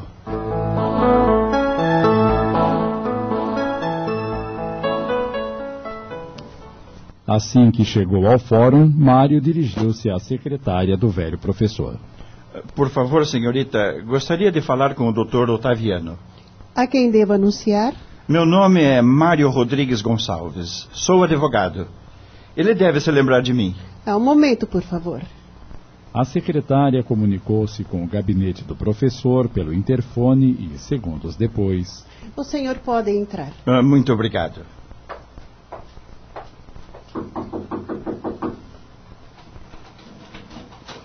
Com licença, professor. Entre, rapaz. Boa tarde, professor. Como tem passado? Eu estou bem, meu jovem. O senhor lembra-se de mim? É claro que sim. E é sempre um prazer rever meus antigos alunos, principalmente os bons como você. Ah, muito obrigado. O que deseja? Gostaria de conversar com o senhor, se puder me dar um pouco da sua atenção, claro. Infelizmente, rapaz, no momento é impossível. estou de saída para a sala de julgamento, onde um caso polêmico aguarda apreciação urgente do tribunal. Ah, desculpe. Sendo assim, voltarei um outro dia. É, por que não fica para assistir ao julgamento? E eu posso? É, com certeza. Quando ele tiver terminado, poderemos conversar. Então, eu fico. Ótimo.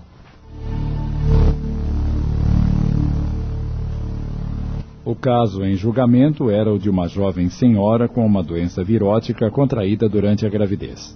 Em consequência, o feto fora contaminado e apresentará graves problemas de saúde, pois nascerá com sérias anomalias neurológicas e oculares, retardo mental e motor e ainda microcefalia. Segundo o parecer médico, não havia prognóstico de cura para esse distúrbio. O pedido de autorização para o aborto já havia sido concedido pelo juiz da cidade onde a gestante residia com os pais, mas houve recurso do promotor e a questão agora seria definitivamente analisada pelo Tribunal de Justiça. O doutor Otaviano e mais dois juízes compunham a Câmara de Julgadores. O julgamento provocou muita curiosidade de advogados, alunos e outras pessoas interessadas. Além disso, muitos espíritos amigos estavam no recinto. A mãe estava carinhosamente envolvida. O primeiro a se manifestar por sorteio foi o Dr. Ricardo Antunes Lopes, que votou pela interrupção da gravidez. O segundo foi o Dr. Otaviano. Bem relatou o eminente juiz Ricardo Antunes, que o presente caso exigiu intensas reflexões. Acho que são respeitáveis os argumentos de Sua Excelência, mas com eles não concordo, Data Vênia. Em primeiro lugar, devemos lembrar que a Constituição brasileira, a lei mais importante do nosso país, contempla a regra que assegura o direito à vida. O primeiro e mais importante de todos os direitos do homem é o direito à vida. Conceder o aborto é violar esse sagrado direito. É dar autorização para matar o embrião, ceifando-lhe a existência sem possibilidade de defesa. Penso que nenhum outro direito pode se sobrepor ao direito à vida, a não ser se a gravidez importar risco de morte para a própria gestante. Hipótese que a cada dia vem se tornando mais rara em face dos avanços da medicina. Meu ilustre antecessor falou, com razão, das enormes dificuldades que a mãe enfrentará para cuidar da criança. É verdade. No entanto, embora reconhecendo a elevada dose de renúncia e a abnegação que se exigirá dessa mulher, temos que concordar que o foco do problema não é esse. Não se põe na mesma balança o direito à vida do embrião e o direito à comodidade da mãe. A vida não é um bem menor em relação ao conforto materno. Por acaso, se o primeiro filho dessa mulher viesse a adoecer gravemente na adolescência, alguém pregaria o homicídio para aliviar os pais? Por certo que não. Então, por que extinguir a vida do feto? Por outro lado, quem nos garante com plena certeza que a medicina amanhã não encontrará meios de cura para essa enfermidade? O doutor Otaviano continuou com a defesa da vida com equilíbrio, mas também com paixão, e rematou seu pronunciamento com estas palavras: Por essas razões, meu voto nega a autorização pleiteada, a fim de que venha ao mundo essa criança e que ela cumpra a missão que Deus lhe confiou. O terceiro juiz votou pela concessão do direito da mãe interromper a gravidez e a decisão foi recebida com um grito de liberdade pela jovem senhora, mas não pelo reencarnante, que se abateu emocionalmente. Terminado o julgamento, Otaviano se reuniu com Mário em seu gabinete. Agora podemos conversar, Mário. O que achou do julgamento? Sinceramente, estou com a cabeça fervendo, professor. Confesso que não saberia dizer qual a melhor solução para o caso. Ainda bem que não sou juiz. É, depende de como você enfrenta o problema. Se achar que o juiz está lá para resolver o problema dos pais, a decisão é fácil. Interrompe-se a gravidez. Entretanto, se achar que deve proteger o feto, a criança que está para nascer, a solução é deixar essa criança vir ao mundo. Estamos diante de um conflito de interesses, o da mãe e o da criança. Qual deles deve prevalecer? Qual seria a sua opinião? Bem, acho que deve prevalecer o da criança, sem dúvida.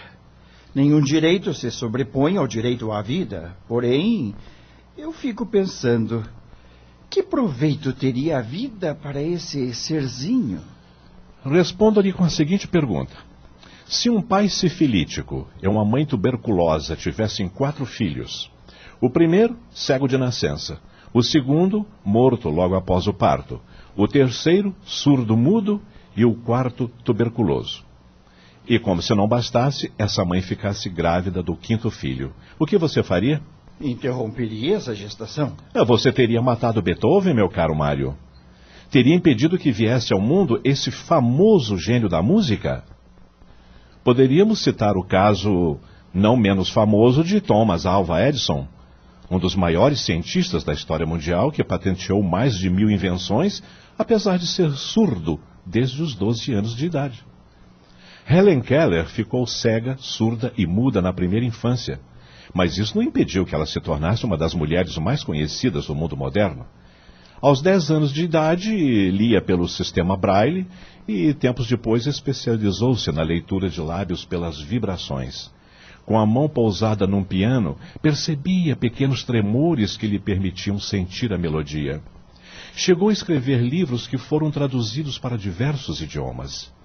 Se essas celebridades fossem concebidas nos dias de hoje, provavelmente não viriam ao mundo em razão dos problemas genéticos que, de certo, a medicina fetal identificaria.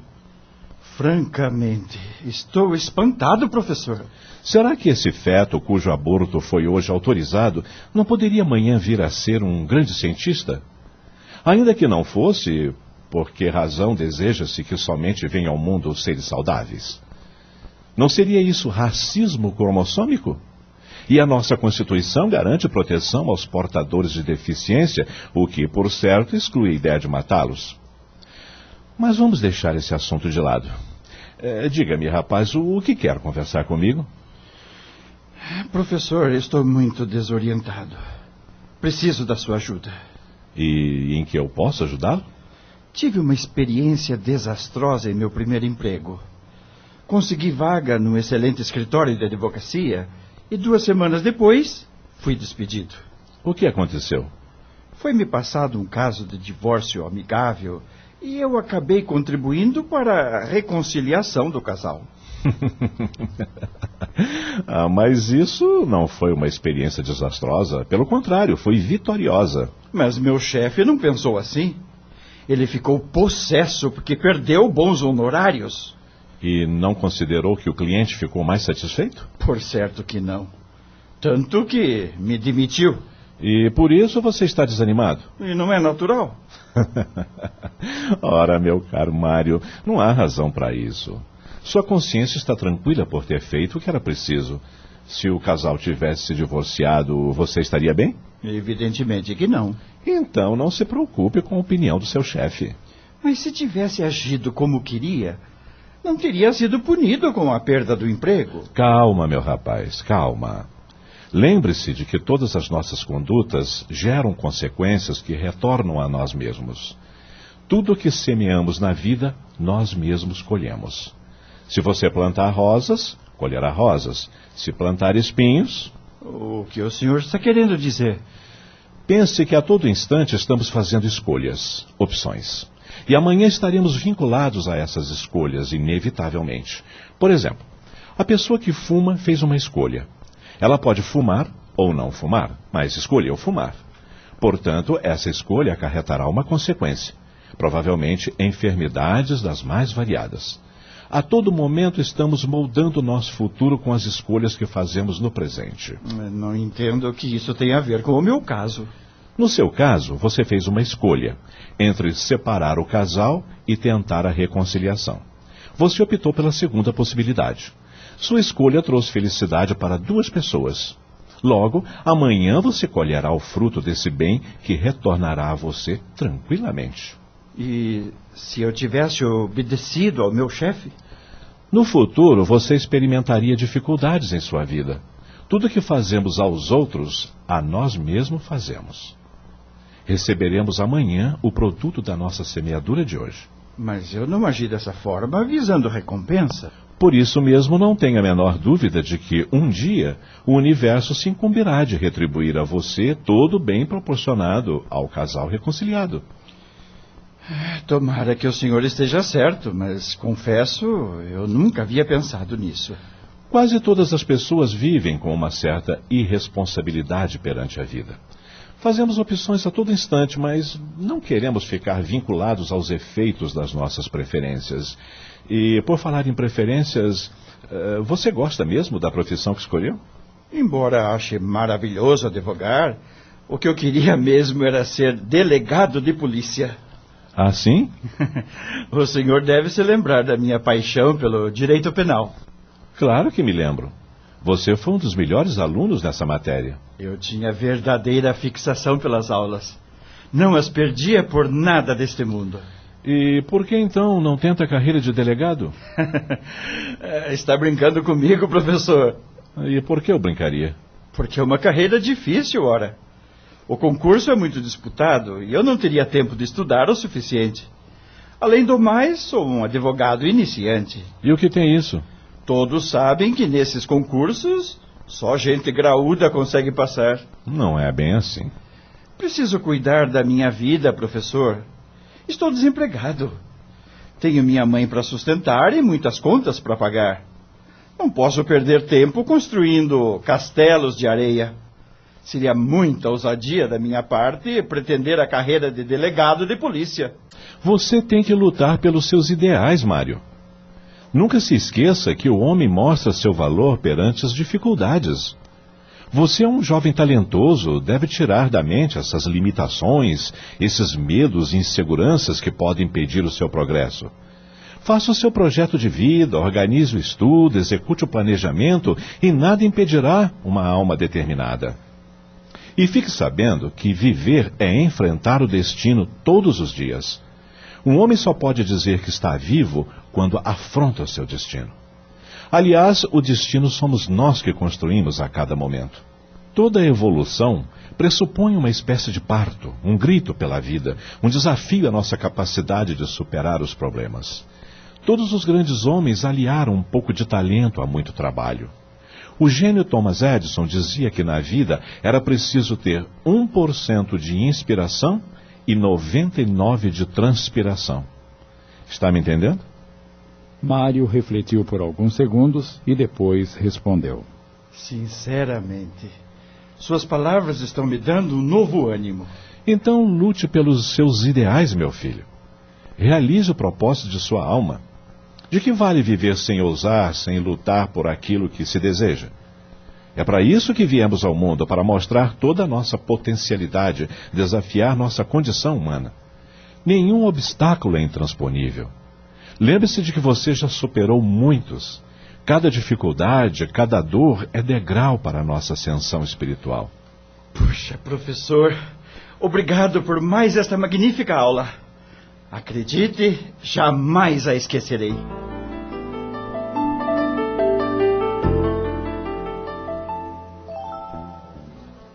As próximas cenas se passam no plano espiritual. Sálvio, espírito de elevada condição, e Abel, pai de Mário e aprendiz do bem, conversam sobre o caso em que a justiça autorizou o aborto terapêutico e acompanham o casal, tentando, juntamente com Anacleto, protetor espiritual da família, demovê-los do seu intento.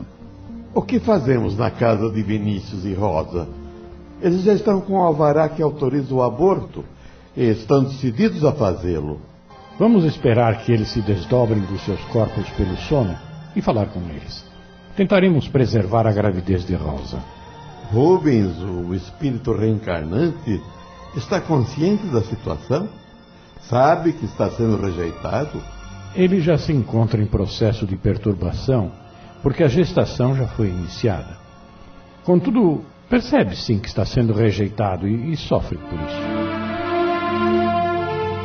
Saindo do corpo, mas ligado a ele pelos liames da reencarnação, Rosa assusta-se com a presença de Rubens e corre para os braços de Anacleto, seu protetor espiritual.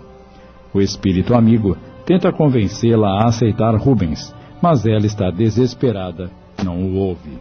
Enquanto isso, Sálvio esclarece Abel. Rosa e Vinícius estão sendo punidos por algum erro? Não se trata de castigo. Deus não pune seus filhos, pois ele é a mais pura expressão do amor. A finalidade da reencarnação é a evolução do espírito. Nascemos, morremos, nascemos outra vez. Essa é a lei. E como entender as dificuldades da vida? Parece que estamos sempre sofrendo. Na escola, o aluno só progride quando passa de ano, quando assimila as lições transmitidas pelos professores. A Terra é o nosso grande educandário. Aqui estamos para crescer, evoluir. A família, o trabalho, a vida social, o estudo são meios que dispomos para alcançar a evolução. É, e qual a ligação entre Rubens, Vinícius e Rosa? Há várias reencarnações eles eram ligados.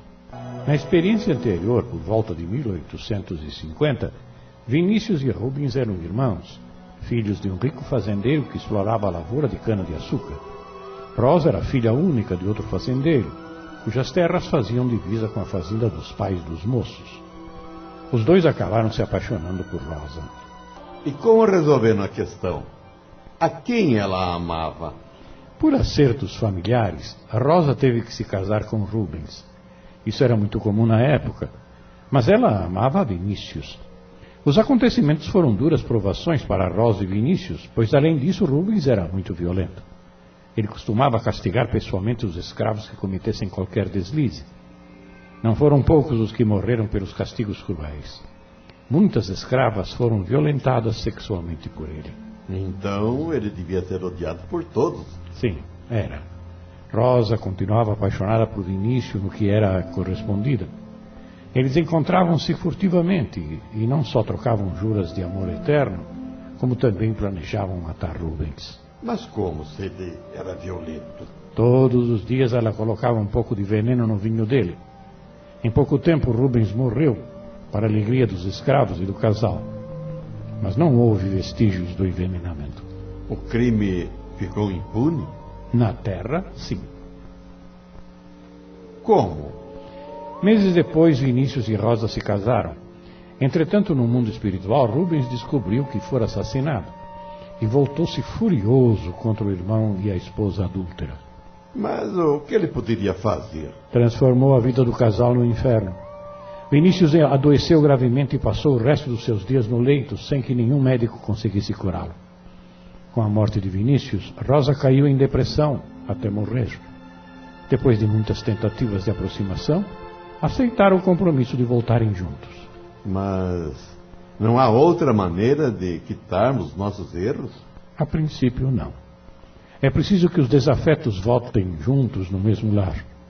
Rubens deveria ser o filho enfermo, necessitando de carinho e respeito, que o casal não soube lhe dar no passado. Só o amor poderá apagar esse episódio de traição e vingança. Você acha que vai dar certo? Rosa e Vinícius voltarão atrás na decisão de abortar? Eles vão retroceder? Não. Pelas reações deles, vão acreditar as imagens e o diálogo que tiveram com Anacleto como sonho ou pesadelo.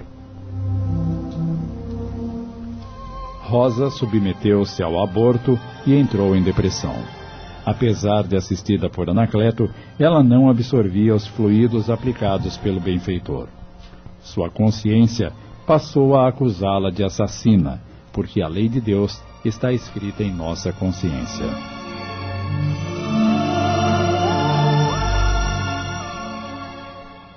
Voltemos ao plano terrestre. Mário, com a situação financeira aflitiva e ameaçado de despejo, desabafa com a mãe. Estou desesperado, mamãe. Todos os dias saio à procura de emprego, mas não consigo nada. O que vamos fazer? Continuar orando, meu filho. Onde mais depositar nossa confiança senão nos desígnios de Deus? Parece que Deus se esqueceu de nós. Veja a que ponto chegamos. Podemos ser despejados a qualquer momento. Ainda bem que não tenho esposa, filhos. Já pensou se tivesse, como estariam? Ah, tremo só de pensar que futuro nos aguarda. Vamos ter paciência, filho, e não se desesperar. Tudo há de se resolver. Não sei, não, não sei. Já pensei até em desistir de advogar e procurar um outro tipo de emprego. Não tenho nenhuma outra especialização, mas talvez não seja difícil trabalhar como garçom, vendedor, eh, lavador de carros. Não acredito que será preciso, mas se for, não vejo nenhum problema. Todos os ofícios do mundo são dignos e importantes. Quando eu e seu pai catávamos sucatas nas ruas, sentíamos orgulho de saber que o nosso insignificante trabalho tinha o mérito de deixar a cidade limpa. Muitas vezes recolhíamos também o lixo jogado indevidamente na rua e o colocávamos nos cestos da prefeitura.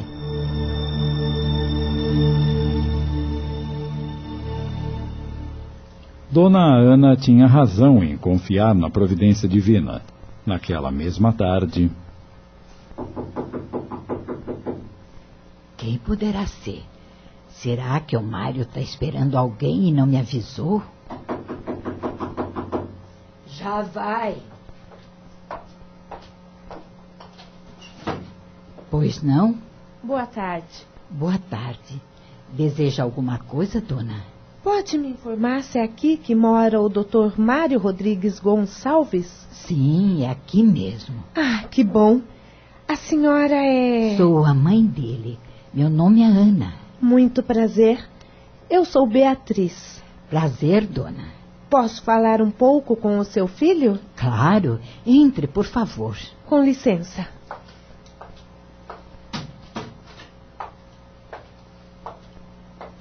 Esteja à vontade. Obrigada. Meu filho está no quarto. Eu vou avisar que ele tem visita. Mas não foi preciso. Nesse exato momento, Mário entra na sala e fica surpreendido ao ver Beatriz. Dona Beatriz? Gentilmente, ela lhe estende a mão. Como vai, doutor Mário? Uh, bem, obrigado. E a senhora? Estou bem. O que a senhora está fazendo em minha casa? Vim à sua procura. Podemos conversar um pouco? Uh, claro. Mas sente-se, por favor. Só não repare na simplicidade da casa.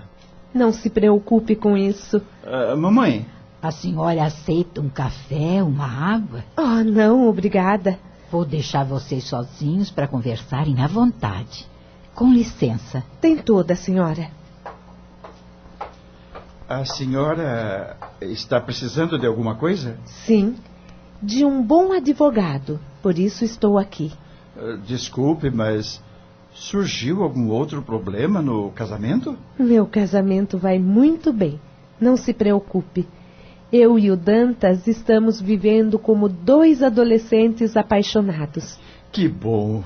Isso me deixa feliz. Depois daquela audiência, reiniciamos nossa vida conjugal como nos primeiros anos de casados. Estamos no auge da felicidade e devemos isso ao Senhor. Eu só cumpri meu dever profissional, que era o de tentar reconciliá-los. O Senhor sabe que não foi apenas isso, doutor. Não seja modesto. Mas não vamos mais falar sobre esse assunto. Como lhe disse, estou precisando de um bom advogado. Conversei com o Dantas e ele me autorizou a procurá-lo. A mim? Mas o Sr. Dantas é cliente do Dr. Romualdo há tanto tempo? Eu estive no escritório dele, justamente para procurar pelo senhor. Só então fiquei sabendo que havia se demitido. Eu demitido? Quem disse isso? O próprio Dr. Romualdo. Mas isso é uma grande mentira? Como assim? O Dr. Romualdo foi quem me demitiu, e justamente pelo fato da senhora e seu marido terem se reconciliado. Francamente, não estou entendendo. Explique-se melhor, por favor. O que aconteceu foi o seguinte. E Mário revela à mulher toda a verdade sobre a sua demissão. Beatriz mostra-se indignada, mas alma boa e generosa. Vamos esquecer isso, doutor Mário. Meu marido é uma pessoa bem relacionada e vou pedir a ele que o recomende para seus amigos. Tenho certeza que logo o senhor estará cheio de clientes. Eu. Eu nem sei como lhe agradecer, dona Beatriz. Mas como a senhora descobriu onde eu morava? Através da secretária do doutor Romualdo. Foi ela quem me forneceu seu endereço. Mas agora vamos ao que interessa. O senhor está disposto a trabalhar para mim? O que mais preciso no momento é trabalhar. Mas do que se trata? Do inventário de minha mãe. Ela faleceu há alguns meses, deixou muitos bens e vários negócios da família dependem dessa providência, que precisa ser tomada o mais urgente possível. Gostaria que o senhor cuidasse disso. Bem, como a senhora pode ver, eu nem escritório tenho. Moro nesta humilde casa. A senhora é uma mulher rica e. Se não se importar de contratar um advogado pobre. Doutor Mário, não me interessa a sua condição social, mas a sua honestidade, o seu caráter, o seu amor à profissão. Além disso, já tive provas suficientes da sua competência. Se é assim, é claro que aceito a sua causa. Então, considere-se contratado. Aqui está o cartão com meu endereço e, por favor, passe amanhã pela minha casa para conversarmos detalhadamente sobre o assunto e eu lhe darei toda a documentação necessária. É claro, dona Beatriz. A que horas a senhora pode me receber? Depois das oito horas estarei à sua disposição. Às oito em ponto estarei em sua casa. Prometo. Ótimo. Ah, outra coisa. Ah, pois não? Depois combinaremos os seus honorários. Por enquanto. Ela retira um talão de cheques da bolsa, preenche uma folha e. Aceite este cheque. É um adiantamento pelos serviços que o senhor vai me prestar. Ah, não é necessário, dona Beatriz. É necessário sim, doutor. Está em dificuldades e isto vai ajudá-lo a suprir algumas necessidades mais urgentes. Mas a senhora não tem obrigação de me ajudar. Por favor, não se sinta envergonhado e aceite, doutor Mário. Bem, se a senhora insiste, muito obrigado. Mário pegou o cheque e nem se preocupou em olhar o valor. Dobrou e guardou no bolso. Bem, agora preciso ir. Eu acompanho a senhora até a porta. O senhor é muito gentil.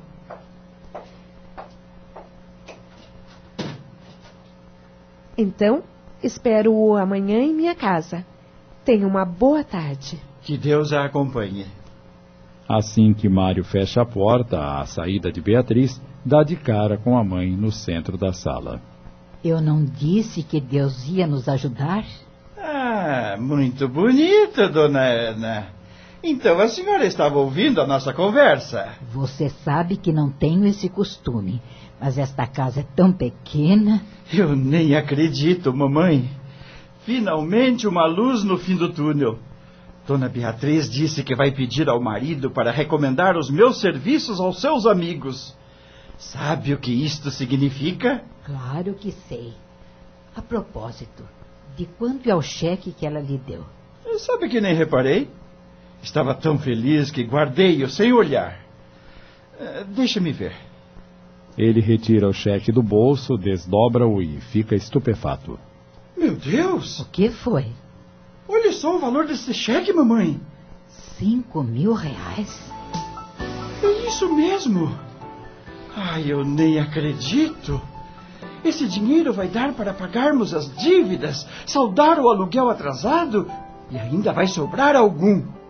Viu como Deus é bom, meu querido?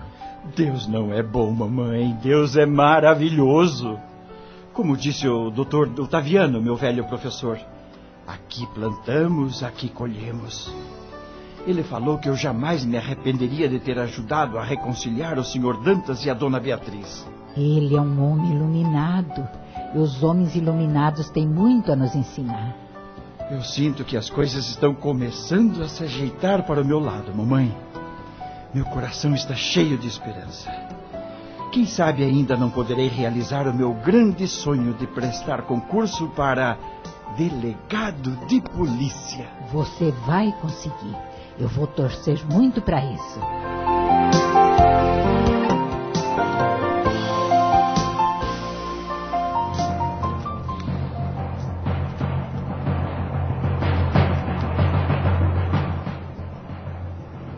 Mário dedicou-se de corpo e alma ao inventário da mãe de Beatriz e acompanhava atentamente no fórum o andamento. Paralelamente, estudava para prestar o tão sonhado concurso para delegado de polícia. Sálvio e Abel, em espírito, não abandonavam o rapaz, principalmente quando ele ia ao fórum.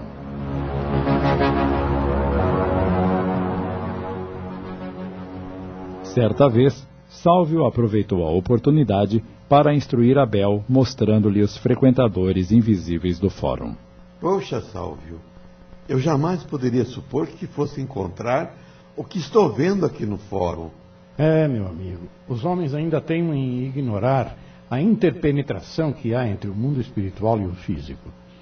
Essas realidades não estão separadas como pensa a maioria das pessoas. Muitos acreditam que a morte é a grande aniquiladora da existência. No entanto, aqui vemos que a morte não existe. E quem é aquele homem na entrada da sala de audiência? É o Macedo. Em vida, ele foi muito rico e permanece aqui há dois anos, desde que teve início o inventário dos seus bens. A sua preocupação é com a empresa a que se dedicou a vida inteira. Os filhos, embora bem formados, não têm a mesma competência do pai. Ele insiste em falar com o juiz, mas, como você vê, é impossível. E aquele espírito que lhe parece esclarecido? É o irmão Clemente. Trabalha aqui há 30 anos, inspirando e auxiliando. E esses espíritos trevosos? São acompanhantes ou comparsas de criminosos em julgamento. O juiz pode ser influenciado por espíritos bons e ruins? Todas as pessoas podem ser influenciadas pelos desencarnados e os juízes não são exceção. Aliás, são influenciados muito mais do que imaginamos. Os encarnados estão indefesos, sujeitos à influenciação de espíritos trevosos? Não é bem assim. Todos recebem influências de espíritos bons. Nem mesmo nas prisões faltam os protetores espirituais.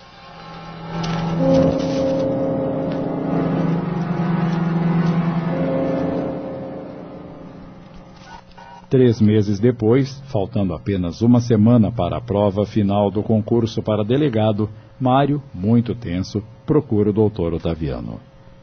Posso falar com o senhor um minutinho? Você é sempre bem-vindo, meu filho. Como está se sentindo para a prova final? Confiante? Estava. Mas agora na reta final, estou preocupado. Por quê? Algumas pessoas me disseram que não vou passar no concurso porque não conheço ninguém importante. Me falaram que sem cartucho a gente não passa. Isso é verdade, professor? Uh, sinto dizer-lhe que nenhuma pessoa pode ajudá-lo exceto você mesmo. Seu cartucho é a sua competência, o seu estudo, a sua aplicação. Essas são as melhores indicações a seu respeito e ninguém pode fazer isso no seu lugar. Então, o que o povo diz. Eu conheço pessoas que não foram aprovadas porque não estudaram. E hoje dizem que foram reprovadas porque não tinham a indicação de alguém importante. Isso se chama projeção, ou seja, a pessoa projeta para os outros a responsabilidade dos próprios fracassos. O homem tende a transferir para os outros as suas derrotas, ou seja, eh, não deseja assumir as suas responsabilidades perante a vida. Que beleza de conceito, professor. E como juiz, o senhor já presenciou situação semelhante? Sim. Em ações de acidente de trânsito, raros são os motoristas que confessam culpa pelo acidente. Quase sempre, autor e réu alegam que estão com a razão. Num caso que julguei há alguns anos, autor e réu diziam que atravessaram um cruzamento com o farol verde. Mas isso era impossível. Um dos motoristas estava mentindo, claro. Mas não houve testemunhas? Sim, e duas foram ouvidas. Uma do autor e outra do réu. Cada uma confirmou a versão da parte em favor de quem testemunhava. Evidentemente, uma delas estava mentindo. E como foi que o senhor descobriu a verdade? Perguntei à testemunha do réu se a esposa do autor havia se machucado muito no acidente. Eh, Não entendi a razão da pergunta. A testemunha respondeu que ela havia tido pequenas escoriações. Eh, Continuo sem entender. é fácil, Mário. A esposa do autor não estava no carro no momento do acidente. Ele nem sequer era casado. Logo, a testemunha do réu estava mentindo. Ah, professor, quanta sabedoria o senhor tem. Vivência, meu jovem, vivência. E desejo de fazer justiça, claro. Mas não tenho a menor dúvida de que o réu deve ter dito por aí que perdeu a ação por causa do juiz ou até por causa do seu advogado. Mas, voltando ao seu caso, tenha fé na sua capacidade, em seu trabalho e o resto virá por acréscimo de Deus.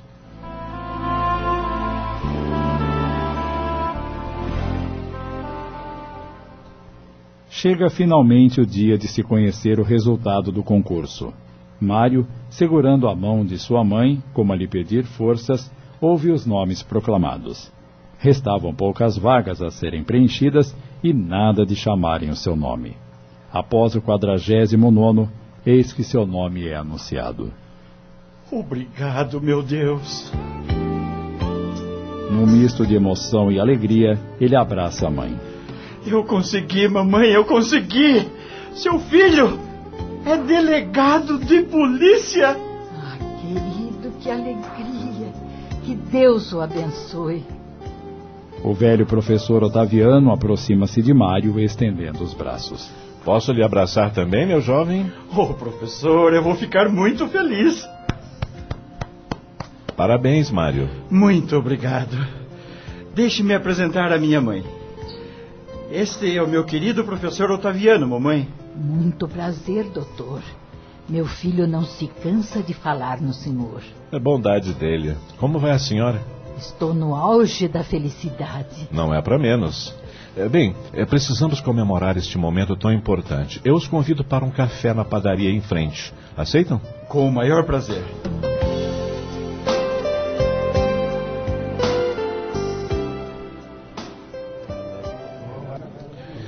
Está vendo como todo aquele seu nervosismo não tinha razão de ser? Eu tinha certeza que você seria aprovado. Eu sempre dizia isso a ele, doutor. É, mas a ajuda sua foi decisiva, professor. Nos momentos de fraqueza, eu me lembrava das suas palavras de incentivo e logo me punha a estudar com maior firmeza e coragem. Devo muito ao senhor. Eu apenas estimulei os talentos que você possui, por isso o mérito é só seu. Reflita sobre isso, rapaz. A partir de agora, você passará a ser uma autoridade. E essa situação deve ser muito bem compreendida. Nem sempre as pessoas alcançam o exato sentido que significa ser uma autoridade, e por isso acabam se perdendo no exercício da função pública. Antes de tudo, devemos pensar que somos servidores públicos, ou seja, estamos investidos em uma função pública para servir a população e não para sermos servidos por ela. E como lidar com o poder de que somos investidos? Ah, o poder não é um privilégio pessoal, mas apenas uma garantia para bem exercer a função pública. Nossos vencimentos são pagos pelo povo, razão pela qual devemos prestar-lhe excelentes serviços.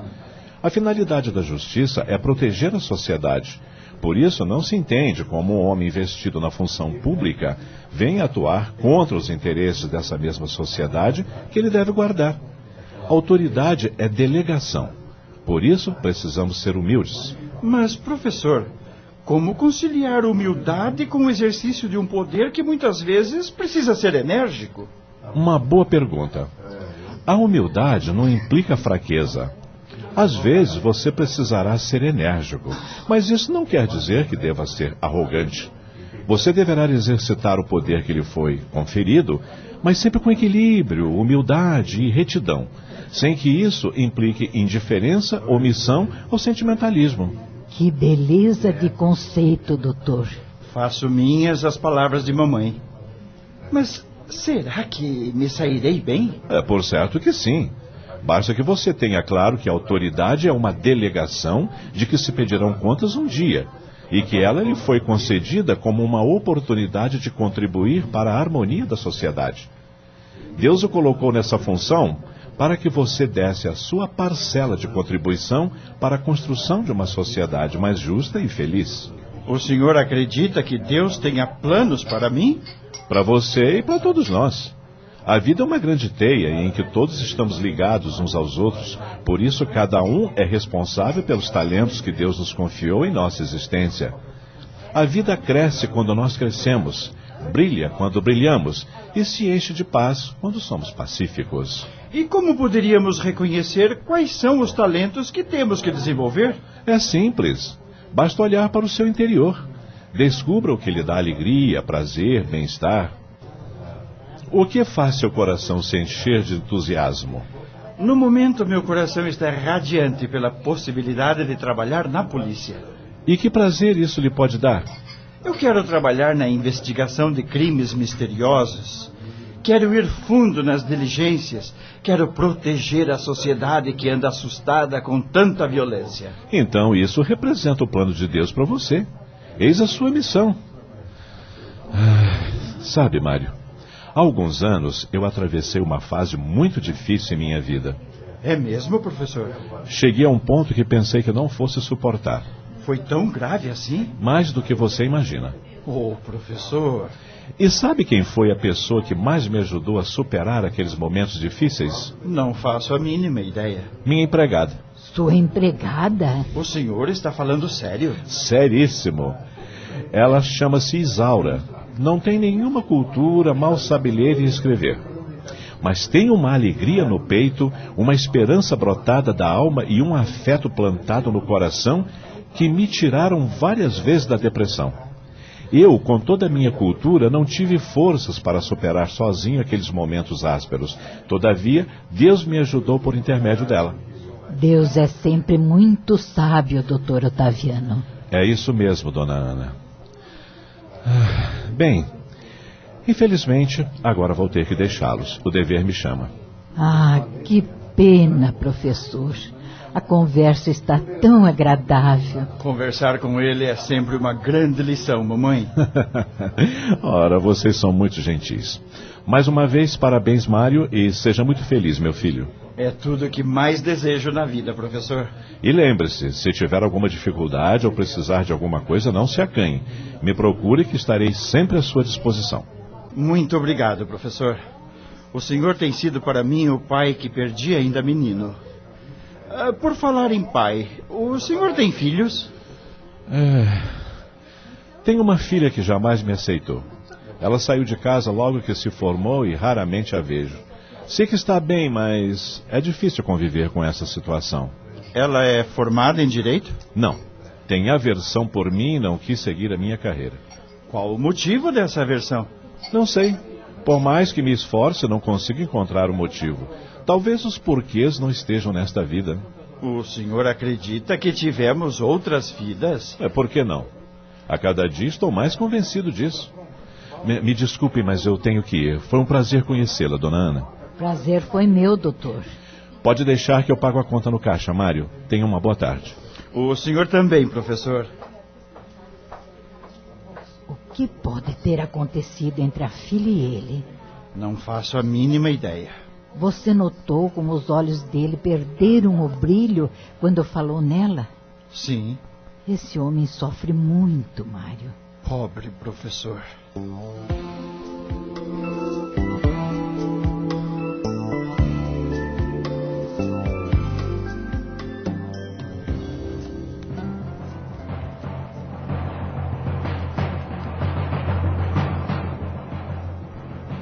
Próximo passo de Mário foi cursar a academia de polícia. Depois de alguns meses, foi designado a assumir a delegacia de uma cidade da Grande São Paulo.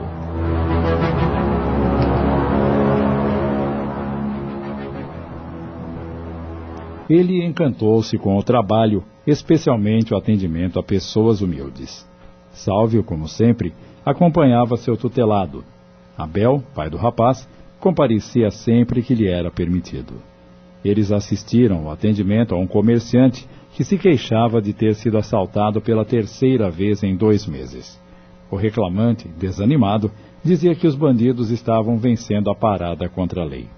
Abel achou que ele tinha toda razão, Mas Sálvio o esclareceu. A verdade, caro Abel, é que o nosso amigo comerciante também lesa o seu próximo. Como assim? Hoje ele veio cobrar providências. Já esteve aqui antes e resolvi visitar seu açougue. Logo pela manhã ele estava pesando e empacotando a carne em bandejas de isopor e todas estavam com o peso abaixo do indicado. Além disso, não raro, os fregueses pediam um tipo de carne e ele fornecia outra inferior. Uns poucos voltavam para reclamar.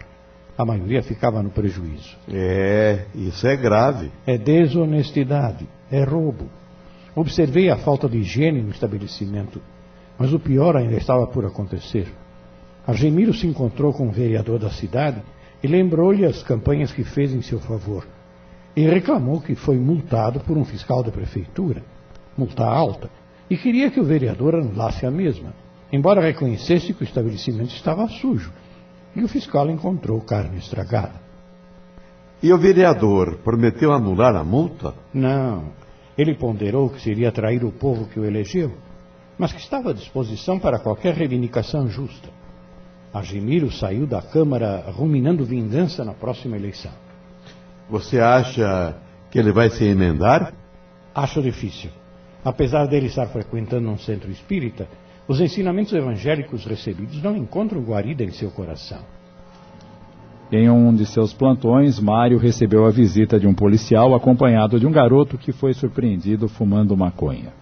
O garoto disse que o pai não ligava para ele, só pensava em trabalhar e a mãe vivia embriagada. O pai veio à delegacia e se queixou do comportamento do filho, que por sua vez desabafou dizendo que queria o amor do pai e não alguém que lhe dava mesada e pagava suas despesas. Mário aproximou-os, falando de sua infância pobre e também do amor que sempre recebeu dos pais. Maurício, o rapazinho, era vítima de um espírito que sentia necessidade de consumir drogas e usava encarnados para satisfazer-se. Mas no recinto haviam também espíritos de luz que protegiam pessoas que ali chegavam e também os policiais. Um deles envolve pai e filho numa cúpula protetora de luz. Ao saírem da delegacia, um forte elo de amor unia pai e filho.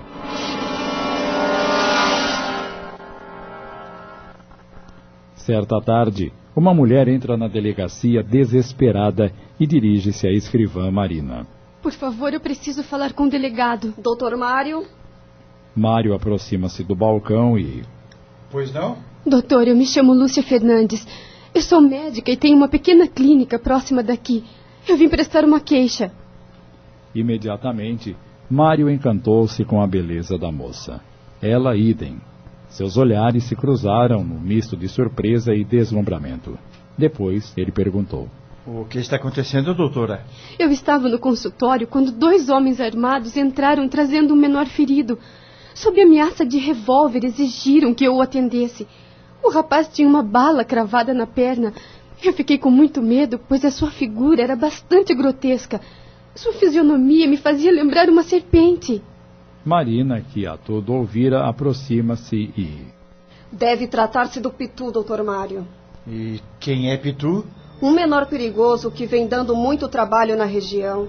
É cruel e sagaz. Costuma assaltar residências e está metido com tráfico de drogas. O seu bando alardeia por aí que ele já matou 20 homens. E a polícia nunca o prendeu? Várias vezes. Mas como é menor, vai para uma casa de correção, fica alguns dias e acaba sendo libertado. Isso não pode ficar assim. Esse bandido tem que acertar contas com a justiça. Eu fiquei com muito medo, doutor. O rapaz gemia de dor e não permitiu que eu retirasse a bala que continua cravada em sua perna. Então os homens que o levaram encostaram um revólver na minha cabeça e exigiram que eu fizesse apenas um curativo rápido. Em seguida fugiram levando o rapaz. Isso aconteceu a meia hora e, devido ao estado crítico do rapaz, eu estou com medo que eles voltem, doutor. Fique tranquila, doutora. Vou mandar nossos homens saírem ao encalço desses marginais agora mesmo. Horas depois, os policiais que perseguiram a quadrilha retornaram à delegacia trazendo um homem algemado. Ele fazia ameaças, dizendo que Pitu os mataria. Mário não deu importância e, no interrogatório, descobriu que o homem preso era analfabeto, sem profissão e sem residência fixa. Mandou lavrar o flagrante e, quando saiu do plantão, seus pensamentos ainda estavam voltados para a jovem médica. Dois dias depois. Doutor Mário, a doutora Lúcia telefonou querendo falar com o senhor. Aconteceu mais alguma coisa? Não sei. Ela não me adiantou nada. Depois que eu me inteirar das ocorrências do plantão anterior, ligarei para ela.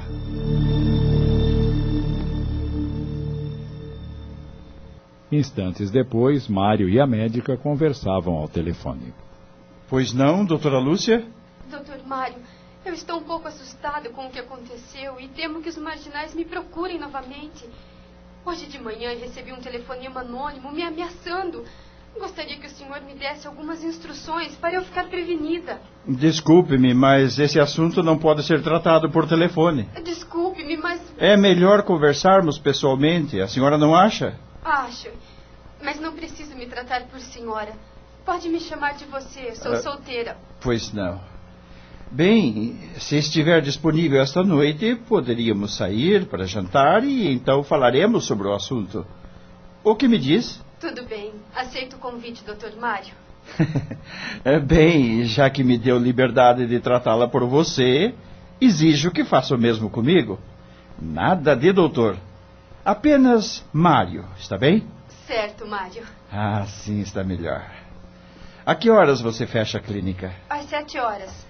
Eu passarei por aí para apanhá-la, combinado? Combinado. Até logo mais. Até logo mais. Essa moça me impressionou muito. É bonita e delicada. Que estranho. Vi-a apenas uma vez e, no entanto, sinto que. Não, não, não é possível. Não acredito em amor à primeira vista.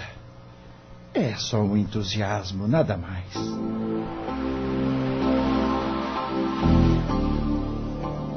Às sete horas, conforme o combinado, Mário foi buscá-la na clínica e levou-a a um restaurante discreto e romântico. Ele não se cansava de admirar a beleza da moça e ela, por sua vez, sentia-se bem ao seu lado. Conversaram muito, trocaram impressões sobre suas profissões. Sei que exerço um cargo perigoso, mas desde menino queria ser delegado. Eu também sonhava com a minha profissão desde que me conheço por gente. Adoro medicina. Mário percebeu, entretanto, que ela estava um tanto tensa. Você está bem? Não, Mário. Eu estou tentando disfarçar, mas Mas. O quê? ainda há pouco, antes de você me pegar na clínica, recebi outro telefonema anônimo. É mesmo? E o que a pessoa disse? Era voz de homem ou de mulher? É voz de homem. E disse que eu não devia ter feito o que fiz. Acho que estava se referindo à queixa que prestei na delegacia. Mas você não deixou o rapaz sem atendimento? Sim, mas a pessoa disse que tenho que terminar o serviço ou então vai me matar. E você faz ideia de quem seja essa pessoa? Acho que se trata do rapaz que está com a bala na perna. Eu estou com medo, Mário, com muito medo. Fique calma. Nós vamos resolver isso. Por mais que tente, eu não consigo ficar calma. Não tenha medo, eu a protegerei. Vou pedir autorização para grampear o seu telefone para descobrir de onde são feitas as ligações. Eu tenho medo que esses homens fiquem rondando a clínica e me abordem a qualquer hora. Eu vou designar um policial para ficar nas proximidades, vigiando. Não se preocupe. Ah, Mário, você está sendo tão gentil comigo. E estarei sempre por perto. Fique sossegada. Mas agora procure relaxar e vamos jantar. Eu confesso que estou morrendo de fome. Você não? Eu também estou, sim. Mas antes, vamos pedir um bom vinho. Tem alguma preferência? Não, tomarei o que você pedir.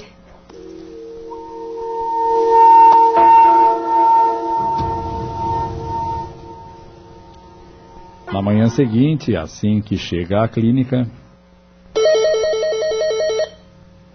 um tanto temerosa, Lúcia atende. Pronto?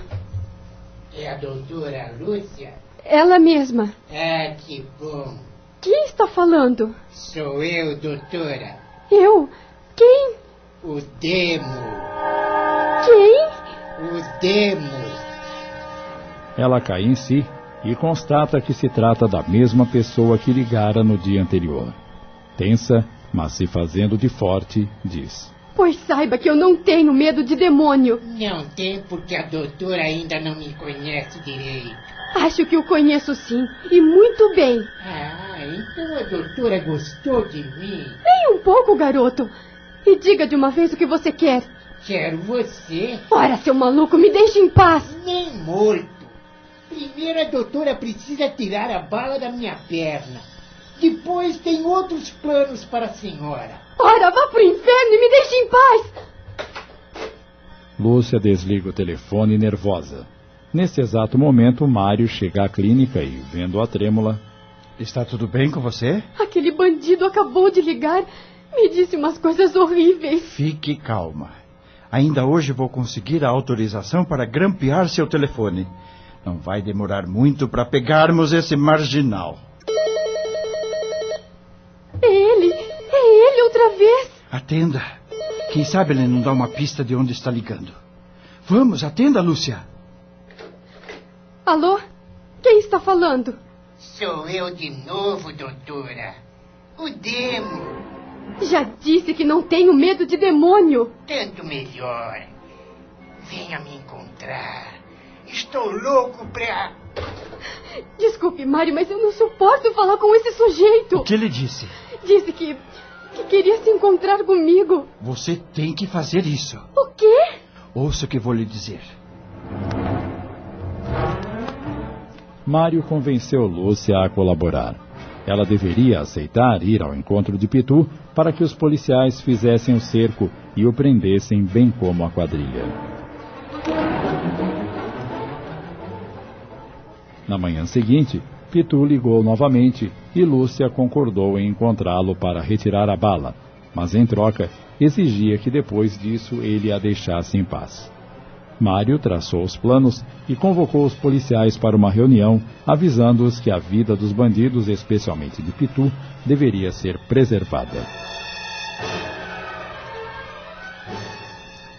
No final do dia, Mário foi ao encontro de Lúcia na clínica. Está com coragem? Estou com muito medo, mas não vou desistir. Amanhã estaremos livres desse pesadelo.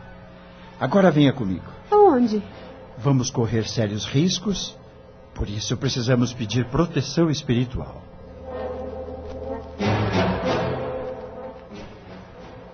Meia hora depois, Mário e Lúcia entram na humilde casa de Dona Lourdinha. É um prazer revê-lo, Mário. O prazer é meu, Dona Lourdinha. Como vai você? Graças à senhora e a Deus, minha vida está bem melhor agora. Agradeça somente a Deus, meu filho. Mas vejo que está muito bem acompanhado. Deixe-me apresentá-la. Esta é a doutora Lúcia. Muito prazer, doutora. Igualmente, senhora. Em que posso ajudá-los? Amanhã teremos um caso difícil para resolver. A doutora Lúcia está sendo ameaçada por um bandido e armamos um plano para prendê-lo. Mas, se alguma coisa der errado, estaremos correndo perigo de morte. Por isso viemos pedir a sua proteção. Sinto que é um caso delicado, meu filho. Me acompanhem, por favor. Precisamos orar. Os três dirigiram-se para o quarto da bondosa senhora. Sobre a velha cômoda havia um livro bastante usado, o Evangelho segundo o Espiritismo, e na parede o quadro com a estampa do velho de barbas brancas e longas e olhos verdes. Dona Lourdinha fez uma sentida prece. Depois, entregou o evangelho para Lúcia, pedindo: Abra-o ao acaso e leia, minha filha. Assim ela fez. Caridade para com os criminosos. A verdadeira caridade não está apenas na esmola que dais, nem mesmo nas palavras de consolação que lhes acrescentais, mas. Deveis aos criminosos de quem falo o socorro de vossas preces. Esta é a verdadeira caridade. Não vos cabe dizer de um criminoso: é um miserável, é preciso eliminá-lo da terra. A morte que lhe é imposta é muito suave para um ser dessa espécie. Ele é vosso próximo também, como o melhor dentre os homens. Sua alma desnorteada e revoltada foi criada como a vossa para se aperfeiçoar. Ajudai-o então a sair do lamaçal e orai por ele.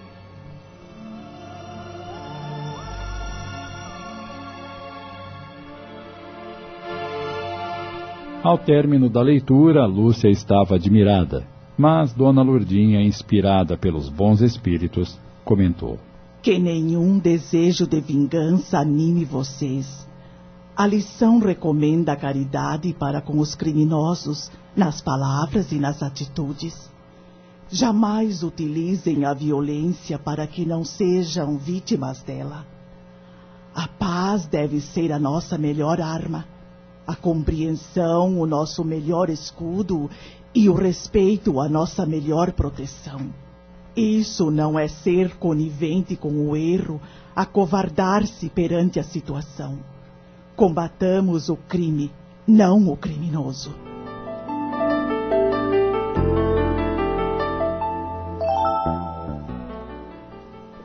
Na manhã seguinte, Lúcia, com o estojo médico contendo instrumentos cirúrgicos, compareceu ao local determinado por Pitu. Dois comparsas do bandido a aguardavam. Depois de algumas discussões e sob a ameaça de um revólver, ela acompanhou-os até uma cabana onde a obrigaram a entrar. Ai, olha quem chegou, a minha doutora. Ai. Por favor, deixe-me extrair a bala e ir embora o quanto antes. Faça o seu serviço, doutora. Depois conversaremos sobre isso. Vamos lá. Lúcia abre o estojo, retira algodão e álcool. Em seguida. Ai! ai o que está fazendo? Tenho que limpar o ferimento para aplicar anestesia local e fazer a incisão. Acabe logo com isso. Mantenha-se calmo. Ai, miserável! Está doendo muito. Ai, sua incompetência. Se você continuar se mexendo tanto, eu não vou conseguir extrair a bala. Ah, vai, vai sim. Vai conseguir ou eu estouro a sua linda cabecinha com um balaço. Ai, ai, que dor horrível. Lúcia finalmente teve êxito. Fez nova sepsia e o curativo. Pronto. Pitu olhava a moça com interesse e viu. Lúcia percebeu e sentiu um arrepio de medo percorrer-lhe o corpo. Mas, nesse momento. Não se mexam! A cabana está cercada por policiais! Estão todos presos! Maldição! Mário invadiu a cabana com alguns policiais que se atracaram com os quadrilheiros enquanto ele dominava Pitu desarmando. Mate esse miserável, Mário! Mate esse miserável! Eu quero que ele morra! Calma, Lúcia! Minutos depois, todos estavam algemados. Guardas! Coloque o rapaz na viatura e o leve para o hospital para ser tratado. Depois o encaminharemos para o juizado de menores. Em seguida, voltem para levarmos estes outros para a delegacia. Estamos apresentando. Justiça Além da Vida. Voltamos a apresentar. Justiça Além da Vida. Obra de José Carlos de Luca.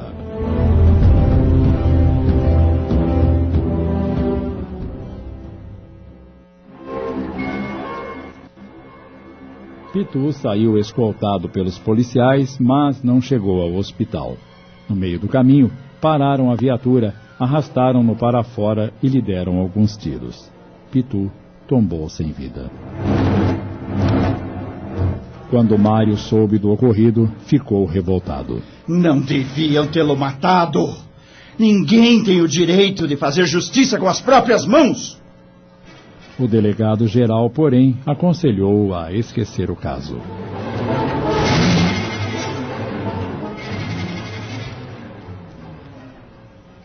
Alguns dias depois, no plano espiritual, Sálvio e Abel conversam. Parece que agora está tudo resolvido, não é, irmão? Não, Abel. O drama continua a se desenrolar. Quando Pitu despertou deste lado, um antigo assecla, já morto há tempos, o conduziu a um espírito trevoso, chefe de vasta região das sombras. Traçaram planos para obsedar Lúcia e com isso atingir Mário e estão conseguindo. O casal se apaixonou e iniciou um namoro. Tudo estava indo bem, mas de repente Lúcia começou a sentir ciúme doentio de Mário. Por isso vivem brigando e ela o acusa de traição. Este obedeceu à nossa indução e foi conversar com Dona Lourdinha, que detectou a obsessão e pediu a ele que procurasse um centro espírita. Então, precisamos fazer alguma coisa para unir novamente meu filho e Lúcia. Já estamos fazendo. Mário atendeu a uma ocorrência grave de trânsito em que o motorista estava tão embriagado que mal podia falar. Entre as testemunhas estava um senhor de nome Laércio, que testemunhou com serenidade, sem condenar o motorista, e deu detalhes preciosos sobre o acidente. Este senhor trazia um livro nas mãos. Mário ficou curioso para ver o título. Era idêntico ao que Dona Lourdinha tinha em sua casa. E por que não perguntou ao tal senhor onde havia um centro espírita? Ele perguntou e Laércio contou que é diretor de um e convidou-o a ir visitá-lo. Ele foi. E o que aconteceu? Alguém encaminhou a um amplo salão onde ele sentou-se e ouviu uma explanação evangélica. Quando terminou, Laércio foi conversar com ele. Mário contou o que estava acontecendo com Lúcia. Laércio prometeu ajudá-lo, anotando o nome e endereço da moça.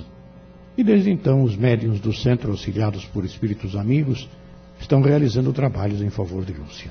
Por que é permitida a ação das trevas sobre os encarnados? Veja bem, irmão. Lúcia desejou a morte de Pitu e regozijou-se quando soube que os policiais o haviam matado. Isso a deixou vulnerável aos seus ataques.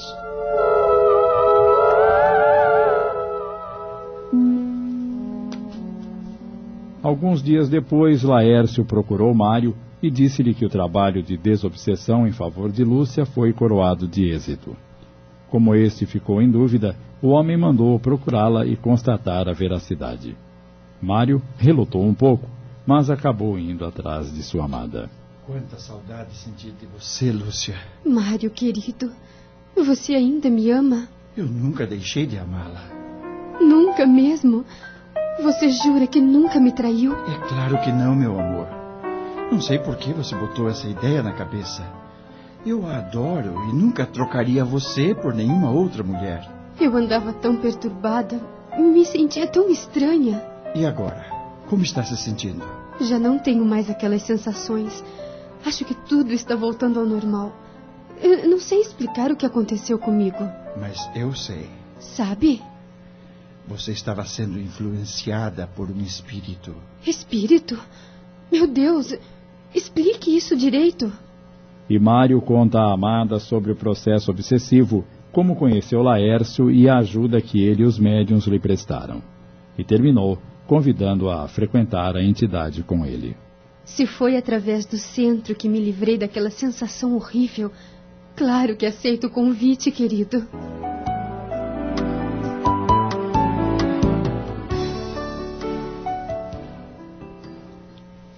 Na noite em que Lúcia e Mário foram juntos à reunião no centro, o salão estava lotado. O senhor Laércio disse que naquela noite teriam uma palestra especial e pediu ao expositor que tomasse a palavra. Para surpresa de Mário, o professor Otaviano levantou-se e foi até a mesa assumindo a palavra. Minhas senhoras, meus senhores, Jesus nos dê a paz. Nos meus 40 anos de exercício da magistratura, e já em final de carreira, vivi diversas situações de intenso aprendizado. No início, ainda jovem, orgulhava-me da posição que tinha, exigia o máximo respeito à minha autoridade. Pouco a pouco, porém, graças às luzes do Espiritismo, fui entendendo que eu não era um juiz, mas estava juiz.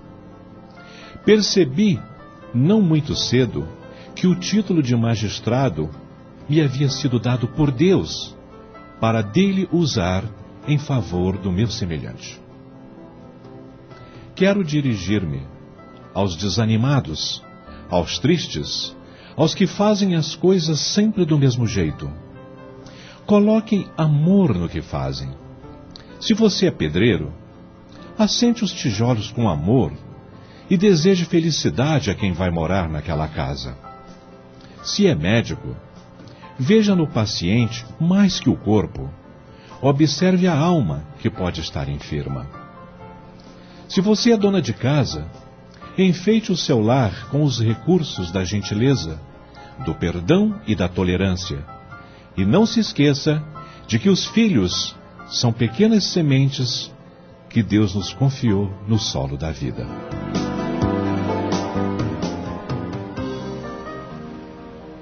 A palestra foi brilhante, comovente, esclarecedora e se estendeu por quase uma hora.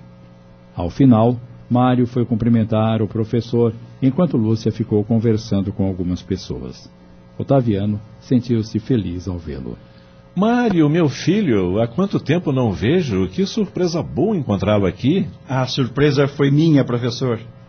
Quando conheci a doutrina espírita, comecei a entender muita coisa que o senhor tentava me passar. Hoje, mais uma vez, o senhor foi brilhante e mostrou o seu dom de emocionar. Minha alegria é dupla. Primeiro por revê-lo, segundo por saber que está estudando o Espiritismo. Não somente eu, mas também a minha futura esposa. então quer dizer que vai se casar? Sim, professor. E desde já considere-se convidado. E onde está sua noiva? Quero conhecê-la. Está ali. Lúcia! Ela pede licença às pessoas com quem conversava, aproxima-se e. Lúcia, querida, quero lhe apresentar uma pessoa muito querida. O meu querido professor Otaviano. Ela olha para Otaviano constrangida. O mesmo se deu com o velho magistrado. Mário estranhou. O que está havendo? Vocês uh, se conhecem? Otaviano toma a palavra com emoção na voz. É, sim, Mário. Nos conhecemos. Lúcia é a filha, quem amo profundamente e que o destino quis entregar ao homem que considero também como um filho. Lúcia é sua filha? A que saiu de casa porque não o aceitava? Sim, Mário. É ela mesma. Lúcia. Papai. Será que não está na hora de conversarmos seriamente e apagar as arestas que nos afastaram um do outro? Vamos nos dar esta oportunidade? Claro, papai. Claro. Então, me dá um abraço, querida.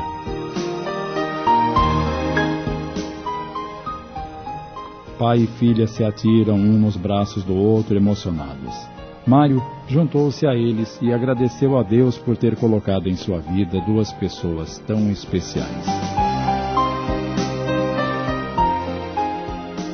No plano espiritual, a alegria não era menor.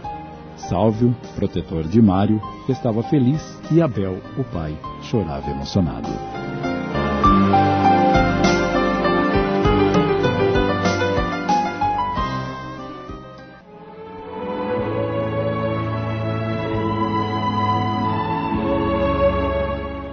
Este relato nos mostra o relacionamento permanente entre encarnados e desencarnados, ou seja, entre os vivos e os chamados mortos. A base do tipo de relacionamento bom ou mal está na natureza de sentimento que esteja com uns e outros. Nós encarnados atraímos espíritos com o mesmo padrão de sentimento que estejamos expressando. Nenhum espírito mau consegue envolver aquele que tenha sentimentos superiores. Poderá tentar alguma coisa, mas as vibrações de qualidade de um impedem o envolvimento maldoso do outro. A prece é atitude muito válida para ajudar quem está sendo perseguido, mas precisa ser não um palavreado repetitivo, e sim a expressão autêntica de sentimento de compreensão e verdade. E mais do que palavras, as ações no bem é que solucionam verdadeiramente o caso. Dá e receberás, ensinou-nos Jesus. Dar vibrações de amor e perdão que nos garantirá o envolvimento divino e nos protegerá dos desequilíbrios alheios. Tenhamos olhos de ver e ouvidos de ouvir, para compreendermos as lições do Mestre dos Mestres. A Rede Boa Nova de Rádio apresentou Justiça Além da Vida, obra de José Carlos de Luca, adaptada por Amilcar Del Chiaro Filho. Coordenação de texto Sidney Carbone. Em seu desempenho, atuaram os seguintes atores: Lúcia, Luciana Florencio, Mário, Tony de França, Beatriz, Jeane de Paula, Otaviano, Ivaldo de Carvalho, Ana, Ivone Soares, Romualdo, Sidney Carbone, Lurdinha, Ivone Martins, Sálvio, Gastão de Lima Neto, Antônia, Maria Helena Teruel, Abel, Antônio Camargo Leme, Marina, Quitéria Maria, Dantas, Adacel Alberto, Empregada, Rosa Maria, Lauro, João Camilo, Vizinha, Ana Sueli Gardiano, Secretária, Esther de Almeida. Narração, Joel Robson. Gravações, edição e sonoplastia, Antônio Tadeu Lopes. Análise e comentários, Gastão de Lima Neto. Produção e direção geral, Sidney Carbone. Realização, Núcleo de Dramaturgia da Rádio Boa Nova de Sorocaba.